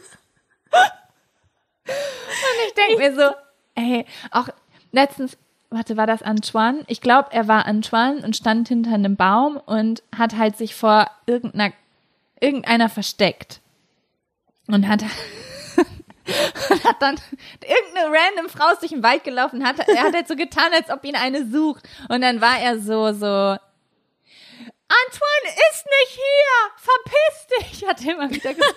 Und der Kameramann hat, die, die Kamera hat nicht gewackelt. Nicht, gar nicht. Und ich denke, welcher Mensch zieht mit diesem Mann durch die Welt und lacht nicht, während er das aufnimmt? Ich find's richtig genial. Also wenn ihr schlechte Laune habt, zieht euch den rein. Ich bin richtig herzallerliebst. Wirklich so gut. Auch als er neulich I'm Too Sexy gesungen hat. Ich habe geheult. Ich habe auf dem Boden gelegen. Ich habe geheult. Ich habe es jedem Menschen geschickt und ich habe immer das Gefühl, keiner findet so witzig wie ich. Aber nichtsdestotrotz, ich liebe den sehr. Sehr, sehr, sehr. Ich find's super witzig. Ich finde auch, es ist ein absolutes Goldstück und ich kann nicht sagen, wann ich das letzte Mal jemanden so witzig fand. Aber Ja. wer noch? Du hast gesagt, noch jemand. Jetzt habe ich das natürlich ist ein Hoffnung. ganz anderer Humor, Ja. aber Vincent Verfliehen. Guck mal gerade parallel nach, aber Der das ist, sagt mir nicht. der ist eigentlich dauerhaft bekifft. Das ist, findet findet Kevin bestimmt auch super witzig. Das ist, also mein ich beneide Freund findet Kevin, so ne? Der kann witzig. so, den kann man richtig schnell zum Lachen bringen, Kevin. Darum beneide ich ihn voll. Ich schicke ihm auch immer Sachen, die ich nicht witzig finde, aber ich gucke mir das an. Irgendwas, keine Ahnung, einer der 20 äh, hier äh, so Flitschgummis einfach um eine Melone macht, bis sie platzt und ich weiß genau, okay, kann ich Kevin Das schicken. ist voll mein Humor. Ich kann mich totlachen, auch bei Upsi Pancho. Ne? Ich schwöre, wenn das läuft, ich bin ganz vorne mit dabei. Ähm, wie heißt der? Vincent? Verfliehen. Ah, hier. Okay, folge ich mal. Ich glaube, den habe ich schon mal gesehen. Ja, neulich hatte er erstmal irgendwie morgens um 11 Uhr, also der kifft halt, halt einfach immer und alle Witze sind auf dieser Basis und es ist extrem gut gemacht, meiner Meinung nach. Und dann hat er sich irgendwie ans Fenster gestellt, morgens um 10 und hat, hat sich einen Joint angezündet, meinte erstmal klarkommen. ah, das ist schon ganz lustig. Naja, okay. Gut, Jaco, ich bin richtig erheitert. Ich glaube, ich mache mir jetzt was zu essen. Es gibt Spaghetti Ayo Oyo. Ayo, ayo. Ja, wir bestellen heute was zu essen. Ich bin voll aufgeregt. Ich habe so lange nichts mehr zu essen bestellt. Ey, ich muss euch diese eine Pizza da in Lübbecke nochmal Ey, wir haben, waren das schon. War gut, ne? Es war gut. Also äh, Kevin hat gesagt, es war die beste Pizza und ich möchte auch, ich weiß leider nicht, wie der heißt, aber ich möchte gerade unbezahlte Werbung raushauen, weil dieser Mann so ein Engel war, einfach. Das so. ist an der, ist es das Alt, nee, Bahnhofstraße ist es von der Sparkasse runter bis zur B65. Aber wenn man da weiter runterfährt, da wo der NP ist und der Imgarten und so, die Straße, wie heißt Ja, die? Ist das Alsweder Straße? Ich hab keine, das kann sein. Parallel zum Wienweg. Ja, das auf jeden Fall, wenn man von oben kommt, rechts auf der Seite ist da eine neue Pizzeria. Und ich fand das so süß, weil Kevin hat da angerufen und wollte bestellen. Und dann, Kevin war so lange am Telefon. Ich schwöre, Kevin hat 15 Minuten mit diesem Mann telefoniert und war so, hat so geguckt, so wie, ich weiß nicht, was hier gerade passiert, so. Ja, okay, aber wenn Sie keine Spaghetti haben, nehmen Sie doch einfach andere Nudeln. Ah, okay, die müssen Sie kochen. Ich weiß nicht. Und er guckt mich an, muss man Nudeln nicht immer kochen? Ich, ich weiß auch nicht, was das Problem ist. Und er hat das erklärt und erklärt und wir sollen in einer halben Stunde kommen und dann bin ich da halt hingefahren und dann hat er mir das erklärt. Also er hat in einem Restaurant gearbeitet, wo die Nudeln vorgekocht sind. So wie das ja zum Beispiel auch ist, wenn du zu hier Vapiano oder so gehst. Das ist ja alles vorgekocht. Und er hat gesagt, aber in meinem Geschäft gibt es nicht. Bei mir wird alles frisch gekocht. Aber dadurch dauert das jetzt länger und sie können ihre Nudeln erst eine halbe Stunde später abholen, weil ich die ja 20 Minuten, äh, weil ich die ja mega lange kochen Uh, muss. Und ja. ich dachte so, hä, das ist doch total normal, dass ich eine halbe Stunde auf mein Essen. Aber er war so ganz süß, wie er mir das erklärt hat, dass er das alles frisch machen wollte. Und dann Also, habe ich gesagt, dass mir das empfohlen wurde von dir. Und dann hat er mir das so in die Hand gegeben und hat gesagt, wenn Test gut ist, dann bis nächstes Mal. ey, wirklich. Ich war richtig krass begeistert von dieser Pizza. Und dass ich von Pizza begeistert bin, das muss erstmal passieren. Deswegen ist es eine Bereicherung, weil das ist nicht mehr nur diese fettige Kackpizza, die man sich reinzieht, sondern es ist eine richtige Premium-Pizza. Ja, ich hatte auch irgendwas Nudeln und mit so Trüffelöl und sowas, was so schon exquisit war das auf jeden Fall. Edel. edel. Und ähm, das war auch richtig lecker. Also ganz oft, wenn du irgendwo zum Beispiel Nudeln bestellst und da ist irgendwas mit Trüffel oder so, dann ist es halt auch nur irgendwie ein Liter Sahne, wo ein bisschen Trüffelöl reingedingst war. Und das war schon hochwertig gemacht. Also Cool. Empfehlung geht raus. Genau, aber wir holen heute hier bei, äh, ich bin äh, letztens vorbeispaziert an äh, einem Italiener bei uns in der Nähe. Und dann war da so voll das süße Schild, wir schaffen das alle zusammen und wir bringen das, und die liefern eigentlich nicht. Wir bringen das jetzt zu euch nach Hause und das ist halt eine Pizzeria, die eigentlich nicht liefert. Und dann dachte ich, die muss ich unterstützen. Ich muss Das ist gut. Das ist gut. Wir haben auch unseren Local Pizzamann hier, äh, haben wir gestern, vorgestern bestellt. Ja. Na gut, gut, liebe Jaco. Es war mir eine Freude. Wir hören uns nächste Woche wieder. Leute, ihr Lieben, nächste Woche Sonntag sind wir wieder am Start. Yes! Äh, Ach so, und wenn ihr tanzen wollt, dann bitte checkt unsere Jack und Sam Playlist ein. Wenn ihr Jack und Sam Playlist bei Spotify eingebt jetzt, dann könnt ihr zu geilem Scheiß abdancen. Und eine kleine Zeitreise machen. Eine kleine Zeitreise, genau. So, tschüss, Sikowski. Tschüss, Macht's gut. HDGDL. HDGDL. Tschüss.